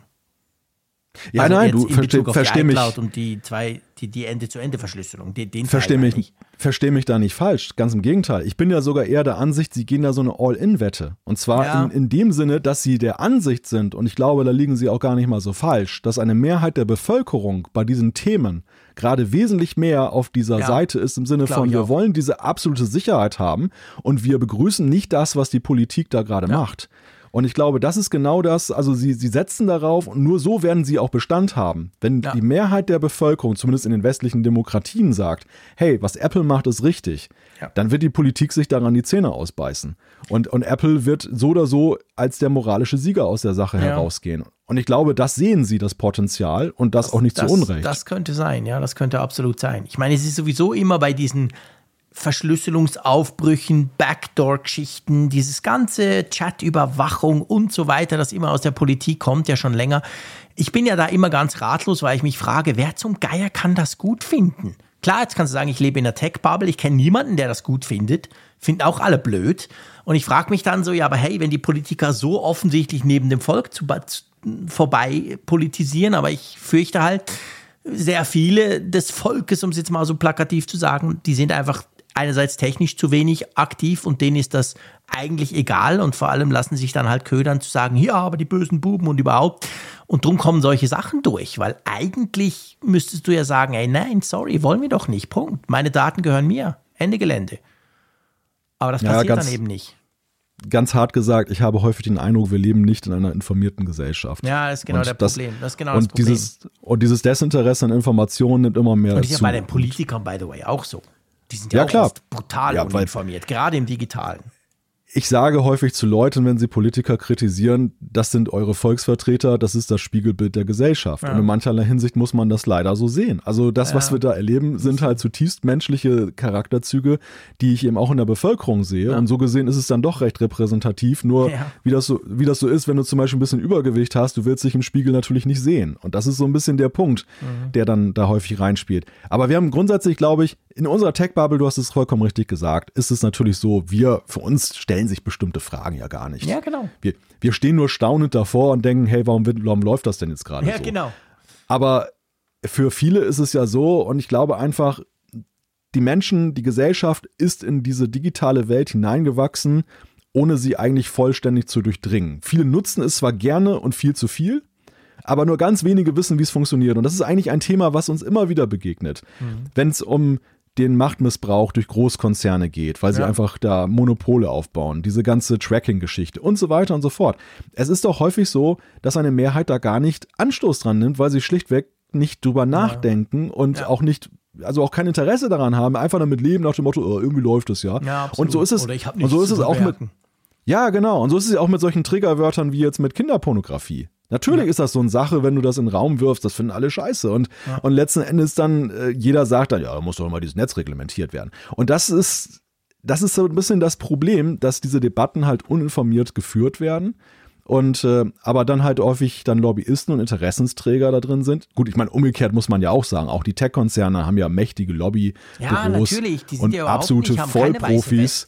Absolut Und die nicht. Genau, die auch in Brüssel und sonst wo in Washington sitzen und letzten Endes versuchen, die Interessen, und da, Ja. da geht es halt um Geld und Einfluss durchzusetzen für ihre Produkte, für ihre Firmen. Klar. Und das ist, also das ist Politik, das war immer schon so, aber das, das wird halt immer krasser, weil die Machtverhältnisse halt immer größer werden. Genau. Ne? Letzten Endes ja Ja. auch.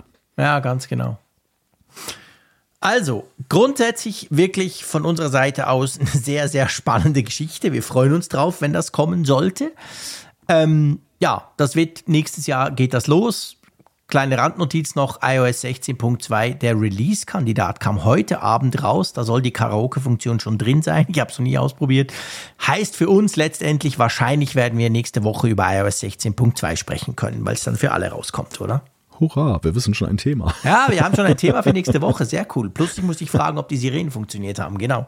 Beziehungsweise der Cell Oh das will ich dich fragen. Oh je, oh je. Ich befürchte ganz Schlimmes. nein, nein, keine Angst. Wir werden da nicht nochmal so lange drüber sprechen, aber es nimmt mich einfach Wunder. Nein, nicht, nicht, dass wir lange drüber sprechen, sondern dass es nicht funktioniert. Ich muss mir die Okay. Blöße geben, dass es hier nicht funktioniert hat. Ja, mal schauen. Lass uns zu den Apfelstücken kommen. Das sind ja so, äh, was heißt kleinere Themen? Das sind einfach Themen, die wir so quasi ein bisschen kürzer versuchen zusammenzufassen. Um was geht's dieses Mal? Ja, wir haben zwei Themen auf dem Zettel. Das eine ist, wir sprechen über das iPad, äh, und zwar das neue iPad 10. Lass uns damit anfangen. Ja, es geht ja darum, um, es geht ja darum um die Frage, wir haben es ja auch mal ausführlich besprochen hier im Apfelfunk, deshalb ist es nur ein Apfelstück, warum denn eigentlich der Apple Pencil der ersten Generation damit benutzt wird und nicht der der Ja. zweiten Generation. Weil wir haben das Case, das iPad Air und das iPad Pro, wo man das dann aufgrund der Eckigkeit ja perfekt diesen zweiten Pencil magnetisch anklappen könnte und aufladen könnte. Stattdessen muss man sogar mit dem Adapter arbeiten, weil ja kein Lightning-Anschluss Ja, mehr dran ist. genau. Und also es ist eine ganz merkwürdige Konstruktion. Alle haben gerätselt, auch wir haben gemutmaßt. Und jetzt sind wir so ein bisschen der Wahrheit näher gekommen. Es gab nämlich einen Teardown von iFixit. Die haben sich das Gerät mal von innen angeguckt Ja. und haben uns da eine kleine Antwort gegeben. Also uns jetzt nicht Apfelfunk Speziellen, sondern der Weltgemeinschaft. Ja, sie haben eigentlich gesagt, dass das iPad 10 eigentlich ein iPad Air 4 ist. So sieht es ja auch aus. Nur schlechter. Das war so ein bisschen eigentlich so Ja. zusammengefasst. Wie so, und es, es hat was, oder? Ja, also sie sagen halt ganz klar, das Problem, das da dem zugrunde liegt, ist halt, an der Seite müssten Magneten rein. Und Ja. da, wo normalerweise die Magneten drin sind, hat man sich entschieden, baut man die Kamera ein. Weil es ist ja das erste Mal mit so einer Landscape-Kamera, Ja, genau. die jetzt nicht oben ist. Und da war halt letztendlich die Problematik, wohin mit den Magneten? Man hätte jetzt auch, also das schreiben sie auch, man hätte die Magneten verschieben können. Ja. Jetzt ein bisschen, bi- bisschen nach oben oder nach unten. Dann wären allerdings, wäre entweder wären die, die Buttons an der Seite verdeckt gewesen vom Stift, was Mhm. nicht gegangen wäre. Oder unten hätte es auch Probleme gegeben, dann hätte er unten rausgeragt, der Stift. Mhm.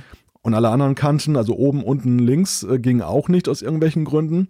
Naja, und so ist dann wohl laut der Deutung von iFixit, und das bestätigt ja auch so ein bisschen unsere These, die wir Ja. hatten, dann die Entscheidung gefallen, dass man dann gesagt hat, na gut, dann muss es halt weiterhin der Apple Pencil der ersten Generation sein. Das zeigt halt, dass der blöde Stift doch nicht so wichtig ist, wie der Zeier immer tut. Ja, da weißt du aber jetzt auch, warum das iPad Pro mit M2 das nicht gekriegt hat. Ja, ja, natürlich, klar. Also ich meine, gut, ich meine, beim, ja, ja, doch stimmt, natürlich, klar. Das, ähm, dort haben wir es ja gesagt, blöd ist die Kamera noch am falschen Ort quasi, weil man es ja meistens im Landscape nutzt. Die Frage ist natürlich beim großen Modell, aber das wäre dann halt auch uncool gewesen. Beim großen geht's, beim kleinen nicht. Ja, ist schwierig. Ob es beim großen genug Platz hätte, weißt du? Beim 12,9 Zoll Modell, da ist ja riesig viel Platz. Ja, aber sie wollen es ja zentriert haben. Ne? Ja, ja, ich weiß. Das sieht ja auch nicht schön aus, wenn der irgendwo so quer Die müssen hängt. sich halt was einfallen lassen. Eine Kamera mit Magneten irgendwie. ich gehe da fest von aus, Make dass das happen. sicherlich ein. Punkt. Ja, genau. Das ist bestimmt in der Entwicklungsstube von Apple gerade ein Ja, großes ja, Thema. Wahrscheinlich schon. Aber ja, also iFixit, klar, sie fokussieren sehr stark auf diesen Teil mit dem Stift, aber sagt halt letztendlich, ja, das ist so ein bisschen ein komisches Gerät, zumindest was das anbelangt, oder? Mit, Ja. mit, mit ähm, nicht mit Problemen, sondern mit Kompromissen behaftet, so. Ja, ja, ja, interessanterweise, ne? Also das, äh, dieses ähm, für die Einstiegsklasse in Anführungszeichen dann umbauen, das hat ihn dann schon so ein paar äh. Ja. schwierige Entscheidungen Genau. abverlangt. Ja, ganz genau. Gut, kommen wir zum anderen Thema und zwar zu der iPhone-Fabrik, der einen iPhone-Fabrik. Wir haben schon oft drüber gesprochen. Ihr wisst das im chinesischen Chengdu, ähm, wo Foxconn diese Riesenfabrik hat, wo da die Leute geflüchtet sind wegen Corona und und und. Wir hatten es ja schon einige Male. Die sind ja jetzt wieder am Arbeiten, die sind die Produktion quasi wieder am Hochfahren, aber trotzdem, es ist ja das größte iPhone-Werk, darum spricht man vor allem über dieses, ähm, soll die volle Produktionskapazität, ich sage jetzt mal, nicht unbedingt passend für Weihnachten hochgefahren sein, oder? Ja, das wird wohl nicht mehr klappen. Also die aktuellen Meldungen, die da sind, die Informationslage ist ja wie immer so ein bisschen schwierig. Mhm. Äh, China halt, aber die Nachrichtenagentur Reuters, die hat halt mit verschiedenen Leuten aus dem Werk gesprochen, die sich da wohl auskennen. Und die haben relativ übereinstimmend gesagt, dass es, dass man eben damit rechnet, dass erst zum Jahreswechsel die Ja. volle Produktionskapazität wieder da ist. Was ja eben heißt, ich meine, wir reden ja immer noch davon, November ist viel Produktion ausgefallen. Es geht also darum, erstmal das aufzufangen. Es gibt sowieso, weil das iPhone oder die, die iPhone 14 Pros noch neu sind, einen Peak, der sowieso halt gerne mal zu so ein bisschen Wartezeit führt. Genau. Und das müssen sie jetzt alles erstmal wieder aufarbeiten. Und diejenigen, die jetzt halt ein iPhone 14 Pro oder Pro Max haben wollen, und das ist ja tatsächlich die größte iPhone-Fabrik der Welt. Ja. Und maßgeblich auch die, wo eben die Pro-Geräte entstehen. Also für die Standardmodelle gibt es dann noch weitere, die auch groß sind. Aber das, dieses Modell oder diese beiden Modelle gibt es ja eben weitgehend nur von dort. Ja, und da muss mancher, der jetzt zu spät bestellt hat, in Anführungszeichen, muss sich dann wohl noch gedulden, dann bis äh, Anfang 2023, bis dann der Weihnachtsmann genau. kommt. Also keine Entspannung im, beim, bei der Liefersituation, gerade auf Weihnachten, wenn ihr ein iPhone 14 Pro wollt. Das wird schwierig. Ja.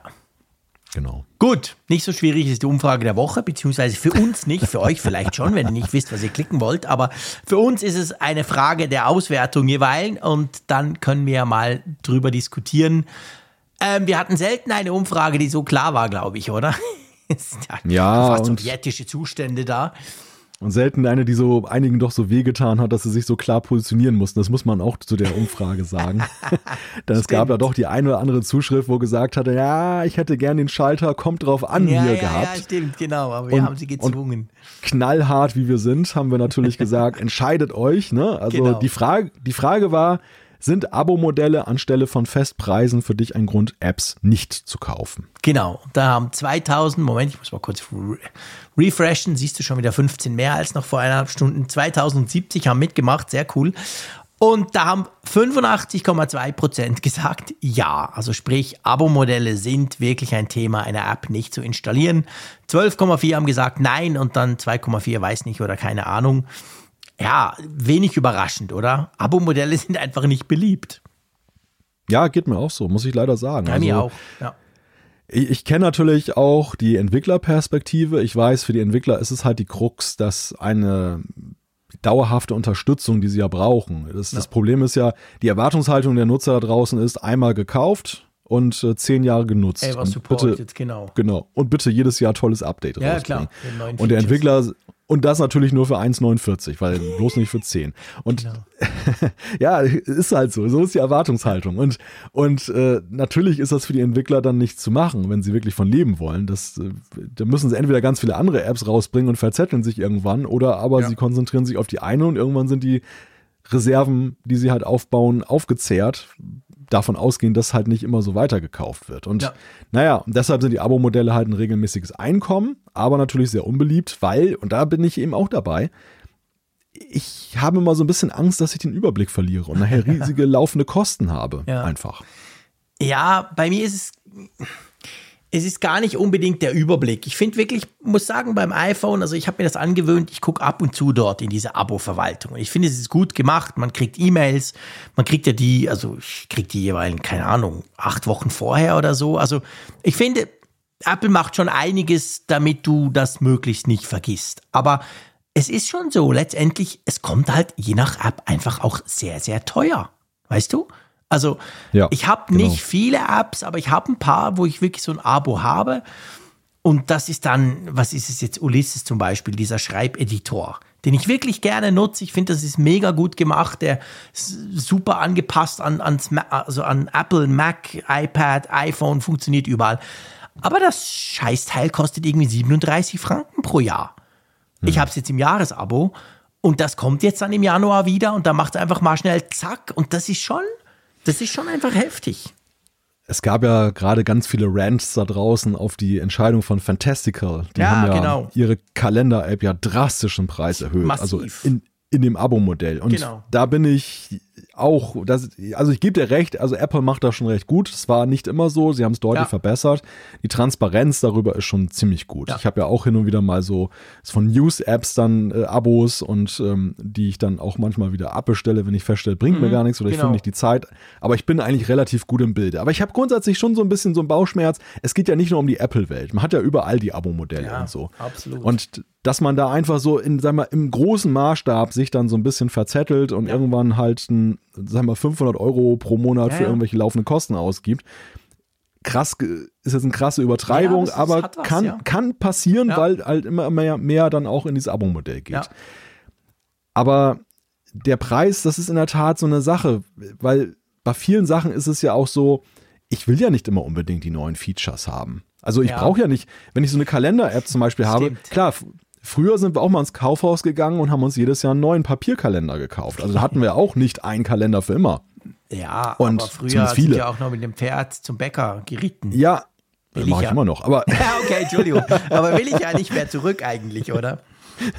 Das Pferd habe ich eingespart, aber mit dem Bäcker, ja, ist das machen wir immer noch.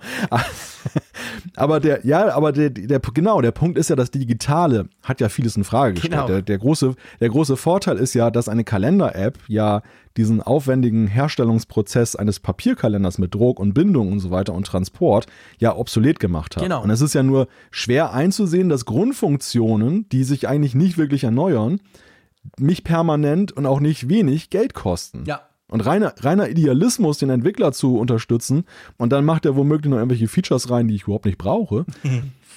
und da, da, also ich, ich plädiere ja dafür, muss ich sagen, dass ähm, einige Entwickler mal drüber nachdenken sollten, dass sie nuanciertere Abo-Modelle machen. Ja, finde Dass ich sie- auch. Dass sie wirklich sagen, es gibt so eine Art Standard-Grundmodell, es ist okay, dass ich jetzt irgendwie mal 5 Euro pro Jahr für eine gut entwickelte App bezahle. Mhm.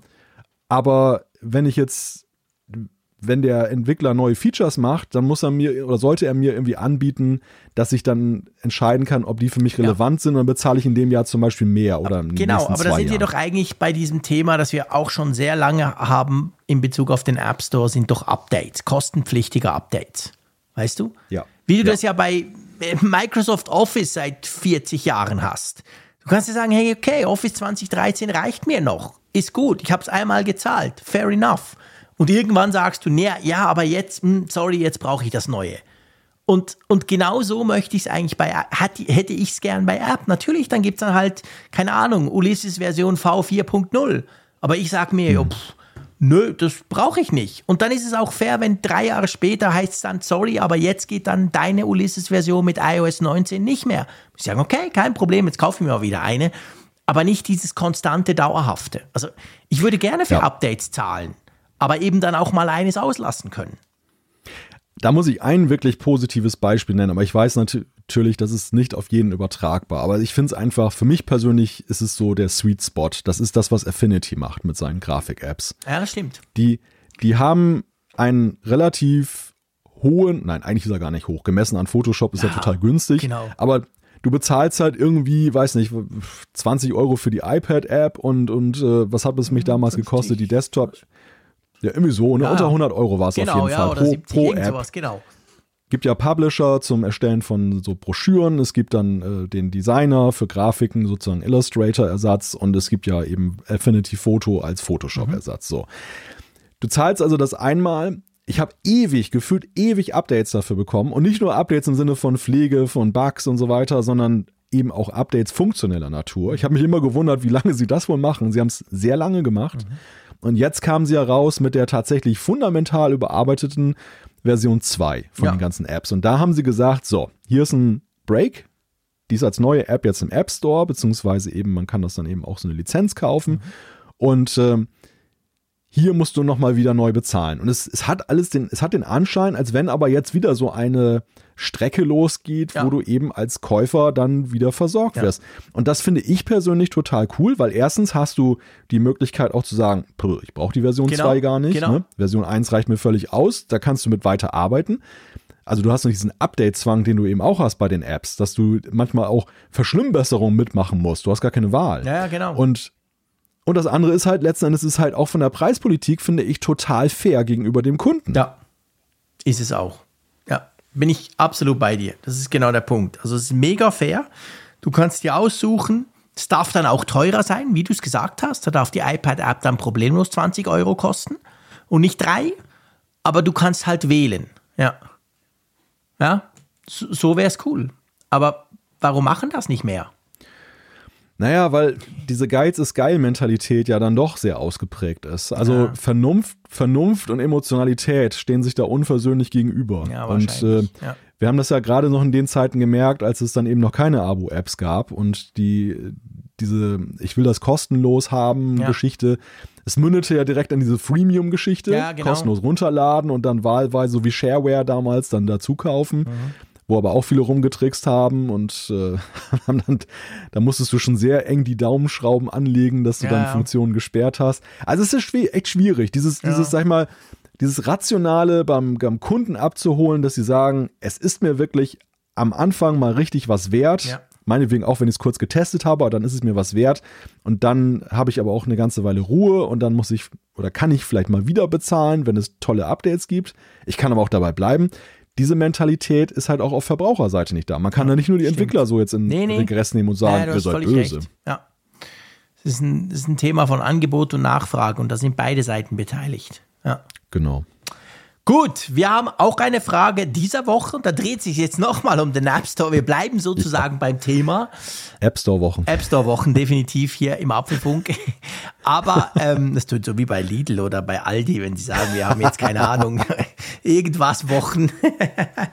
Die App Store Wochen. Genau.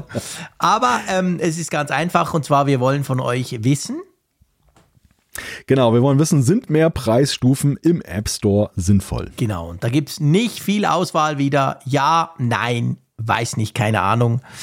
Kommt drauf an, haben wir auch dieses Mal weggelassen. so, okay.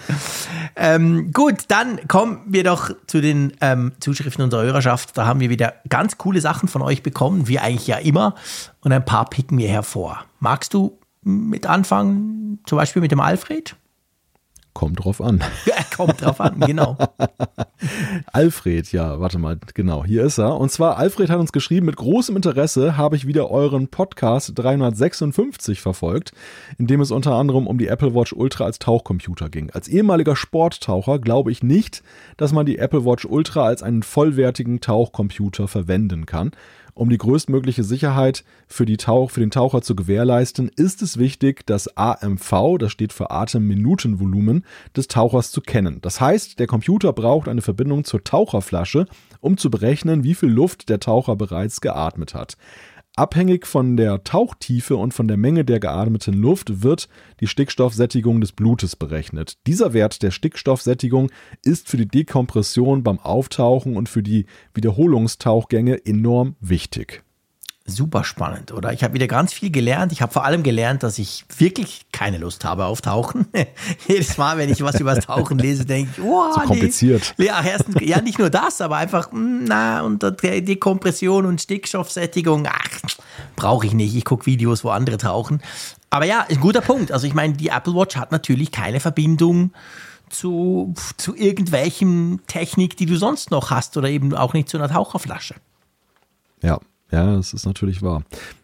Ich muss mich hier so ein bisschen dezent zurückhalten, denn ich habe profundes Wissen, was ich hier nicht teilen kann. Hä? Aha.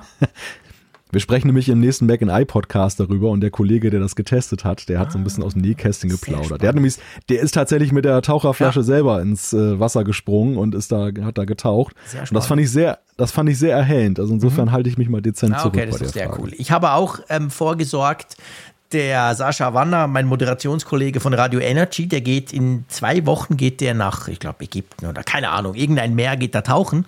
Und ich habe ihm meine Apple Watch Ultra, werde ich ihm mitgeben. Ich habe ihm gesagt, jetzt teste das mal, teste diese App und probier das mal aus und dann erzähl, weil der, der kann tauchen und der hat auch einen Tauchcomputer und der soll dann für mich auch mal diesen kleinen Test machen, so dass wir dann da vielleicht auch mal noch drüber sprechen können. Gut, wir beide lassen von anderen Dinge testen, das passt ja eigentlich gar nicht so schlecht. Das ist praktisch, ne? Ja, ich finde das auch gut. Ja, das kann so bleiben. Das kann, kann, so bleiben, genau. es, gibt schon, es gibt schon Dinge, die wir gerne selber ausprobieren. Kein Problem. Ja. Nicht, dass wir jetzt definitiv. nichts mehr zugeschickt bekommen, aber es gibt auch ein paar Dinge, wo ich sagen muss, hm, nein, dürfen andere tun. Taucherflaschen gehören nicht dazu. Genau, Taucherflaschen gehören definitiv nicht dazu. Der Axel hat noch geschrieben, vielleicht als Ergänzung, wir hatten ja über Apple Music gesprochen, letzte Woche auch. Und da ging es, äh, genau, es ging um dieses äh, Jahreshitparaden-Dingsbums-Feature. Und da habe ich mich erstaunt gezeigt, dass es das ja im Browser gibt. Und der hat dann richtigerweise, als er war nicht der Einzige, aber er war der Erste quasi, hat geschrieben, Apple Music gibt es schon seit einigen Jahren als Webversion und zwar unter music.apple.com. Und ähm, das Ganze gibt es schon seit 2019. Also seit drei Jahren kann man Apple Music im Browser nutzen. Obwohl ich ja so ein Browser-Freak bin und zum Beispiel ja auch E-Mails seit Jahrzehnten schon nur noch im Browser brauche, habe ich wirklich Apple Music tatsächlich noch nie im Browser genutzt. Aber siehst du, wieder was gelernt. Ja, wir lernen immer, wir lernen immer dazu. Ja. Soll ich mal Reimer vorlesen? Ja, komm, den nehmen wir noch, genau. Genau. Reim hat uns nämlich sehr lange mhm. Zuschrift äh, geschrieben und da geht es darum, bei dem Vergleich vom iPad Pro zum MacBook Pro macht ihr leider den gleichen Fehler wie die meisten anderen Reporter. Ihr seht nur den Laptop-Use Case. Wer aber das iPad als Laptop-Ersatz nutzt, hat eben nur eine Ersatzlösung und sollte lieber das Original nehmen. Nun mal zu den Use Cases, in denen das iPad über einen Laptop siegt. Nutzung unterwegs. Ein Tablet kann gut unterwegs genutzt werden, weil man über die Tastatur zu Hause, weil man die Tastatur zu Hause lassen kann, was Platz und Gewicht spart. Nutzung mit Kunden. Durch die nur Bildschirmnutzung kann man schneller den Bildschirm den Kunden zeigen oder in die Hand geben. Wenn der Vertreter beim Kundenbesuch das Ergebnis dem Kunden zeigen will, kann er das iPad wie ein Blatt Papier flach auf den Tisch legen oder sogar mit dem Stift den Kunden unterschreiben lassen. Das sind jetzt mal zwei mhm. Sachen, die er genannt hat. Er hat noch weitere Use Cases genannt. Ich mache mal weiter mit der Frage, welche Zielgruppe ist also für das iPad Pro geplant? Er schreibt, Techniker und Ingenieure zum Beispiel, das ist sein Use Case. Ja. Er nutzt das iPad Pro 12,9 gerne als virtuelles Whiteboard. Somit kann ich das Tafelbild sofort und live mit den Kollegen in Shenzhen besprechen und schnell Linien, Texte und Pfeile einfügen. Mit dem Stift super, mit der Maus ein Krampf. Mittlerweile haben wir dafür Surface von, von Microsoft mhm. in den Konferenzräumen, aber im Homeoffice ist das iPad mit Stift Gold wert. Fotografen, schreibt er, das ist sein Hobby, aber er kennt auch Profis, die das machen. Bei Shooting kann man die Bilder sofort von der Kamera auf das Tablet laden, dann dort mit Lightroom oder ähnlichen Vorabänderungen vornehmen und mit dem Modell oder Kunden die Bilder besprechen und das, Shoot und das Shooting planen. Sobald zwei auf den Bildschirm schauen, mhm. würde eine Tastatur stören. Ja, hat er schon recht. Also ich meine, das ist natürlich ein ganz wichtiger Punkt, vor allem das, was er gerade am Anfang gesagt hat. Das, das ist schon so. Also ich finde natürlich auch, wenn du das vergleichst, der, der Punkt ist einfach der, ähm, der Vergleich, dass man eben dann den Vergleich zu einem, zu einem klassischen Laptop zieht und dann halt bei den klassischen Laptop-Dingern das iPad quasi den kürzeren zieht. Den Vergleich mache ich oft, gebe ich zu, fair enough. Aber es ist ja auch so, dass Apple das tut. Also Apple hat ja schon seit immer den Tim Cook vorgeschickt, der gesagt hat, hey, das ist doch ein perfekter Computer, ich brauche doch gar keinen Laptop mehr. Es war ja nicht so, dass wir zum Beispiel den Teil erfunden haben. Ja, und ich ja. bin überzeugt, es gibt, es gibt noch ganz viele. Er hat auch noch ein paar geschrieben. Ich meine, ich denke schon nur ans Couchsurfen. Du willst ja nicht Netflix gucken am großen Fernseher und dazu einen Laptop irgendwie balancieren. Aber mit dem Tablet ist das eigentlich geil. Kannst du diverse Dinge dazu noch machen. Es gibt ja ganz viele Dinge, wo tatsächlich das Tablet sinnvoller ist. Und ja, ich glaube, es kommt eben halt auf die Nutzung an und das sagen wir ja auch immer. Also letztendlich kann man die pauschale auf, da sind wir wieder beim, es kommt drauf an, es kommt drauf an. Also äh, die pauschale Aussage, das ist besser oder das ist besser, die kann man sowieso nicht treffen, weil es kommt immer darauf an, was du damit machst, oder? Ja, absolut. Und äh, selbst, sag ich mal, so ein, kleine Fälle von Use Cases sind ja manchmal auch schon ausschlaggebend. Ja, absolut. Also ich, pers ich persönlich möchte nicht auf das iPad Pro mit dem tollen Display verzichten, wenn ich auf der Couch sitze und mir irgendwie so eine Streaming-Serie angucke. Das Ja. ist für mich einfach das höchste der Gefühle. Klar, ich kann auch ein MacBook nehmen, die haben auch gute Displays. Und ähm, aber alleine so die Art und Weise, wie ich das dann halt aufstellen Mhm. muss, ne, das, da ist mir einfach das iPad Pro allemal lieber Ja. Und äh, ist mein Favorit. Und das, also das, was, was äh, Reimer genannt hat, das sind ja echte harte Use Ja, Cases, klar. ne? wo ich kann keinen Stift jetzt zum Beispiel nutzen am MacBook. Das geht einfach nicht. Ja. Das ist eine richtige Entweder-Oder-Entscheidung. Ja, genau. Aber es gibt natürlich, es gibt natürlich eben auch so die Sachen, da geht es um Kleinigkeiten. Ne? Und das, das Display jetzt gerade mit äh, Mini-LED ist natürlich ja auch nochmal ein anderes Kaliber jetzt beim iPad, als jetzt dann eben die Displays bei den MacBooks. Das merkst du schon, wenn du dir bestimmte Sachen anguckst. Ja, ja, absolut. Das ist definitiv so.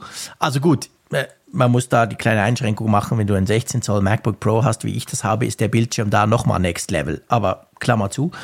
Aber ähm, es ist natürlich genau der Punkt. Also zum Beispiel im Zug. Ich, wenn ich pendle, zum Glück nicht mehr so häufig wie früher, aber ja trotzdem immer noch zwischendurch, dann habe ich mir inzwischen so angewöhnt, auf dem iPad Pro zu arbeiten. Da ist dann für mich der Use Case besseres Platzverhältnis als jeden Laptop, den ich bisher hatte, obwohl ich ja das große iPad Pro habe. Und dazu kommt die SIM-Karte, die eingebaut ist. Diese, Ja. diese, diese Einfachheit, diese Convenience finde ich unglaublich toll. Ich weiß, man kann das MacBook mit dem iPhone verknüpfen, aber A, habe ich keine Lust dazu, B, ist es fummelig, C, funktioniert es nicht immer und D, ist dann mein, mein Akku leer, wenn ich Pech habe. Also da sind da, da sind es auch Dinge, da brauche ich tatsächlich ausschließlich das iPad. Ja. Ja, ja, wir hatten das ja auch schon mal, glaube ich, ausführlich besprochen, genau. dass ja eben je nachdem, welche Workflows du hast und äh, gerade wenn du, sag ich mal, einen sehr webbasierten, Ja, eine sehr webbasierte Arbeit hast, dann, dann ist das iPad für dich ja auch uneingeschränkt nutzbar, Ja. weil du am Ende ja sowieso nur den Browser nutzt als Genau. Fenster sozusagen Genau. oder meine oder du, ich meine, du kannst natürlich auch immer noch mit einer mit einer äh, Remote-Software arbeiten, letztendlich Remote Desktop oder eben Screens auf dem Mac. Du kannst ja also auch ja da Workarounds schaffen, dass selbst wenn du eben Mac oder PC-Apps brauchst, dass du die einfach dann auf dein iPad zauberst und Genau. sie von dort aus benutzt. Ja, das genau. geht mal besser, mal schlechter, es kommt aber auch mal auf die Software an. ja, genau. Also ein klassisches Rundtour. Ja, und genau. von dem her würde ich sagen, ähm, Ich kann es nicht besser sagen. Du kannst nicht besser sagen. Okay, sehr, sehr schön. Ja, du, apropos sagen, ich glaube, wir können es sowieso nicht besser sagen, darum hören wir am besten auf. Es kann ja nur schlechter werden. Ähm, Wir beschließen die Ausgabe 357. Wir werden nächste Woche wieder über neue Themen sprechen. Eines haben wir schon, iOS 16.2, bin ich sehr gespannt drauf. Haben wir bis dann sicher alle schon ausprobiert. Und dann gibt es sicher wieder vieles anderes. Weihnachten rückt unversöhnlich näher, das muss man auch noch sagen.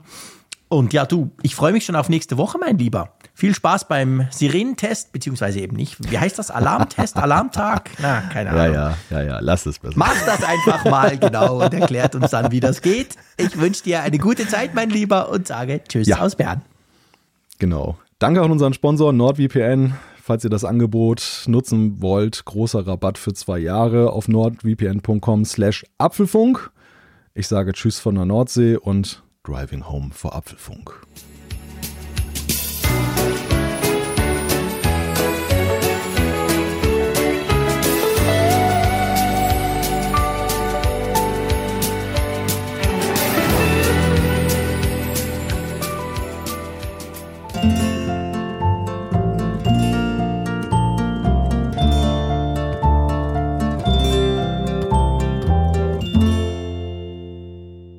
Auf Empfang mit Funkgerät, der App zum Apfelfunk. Lade dir jetzt Funkgerät für iOS und Android kostenlos im App Store und bei Google Play.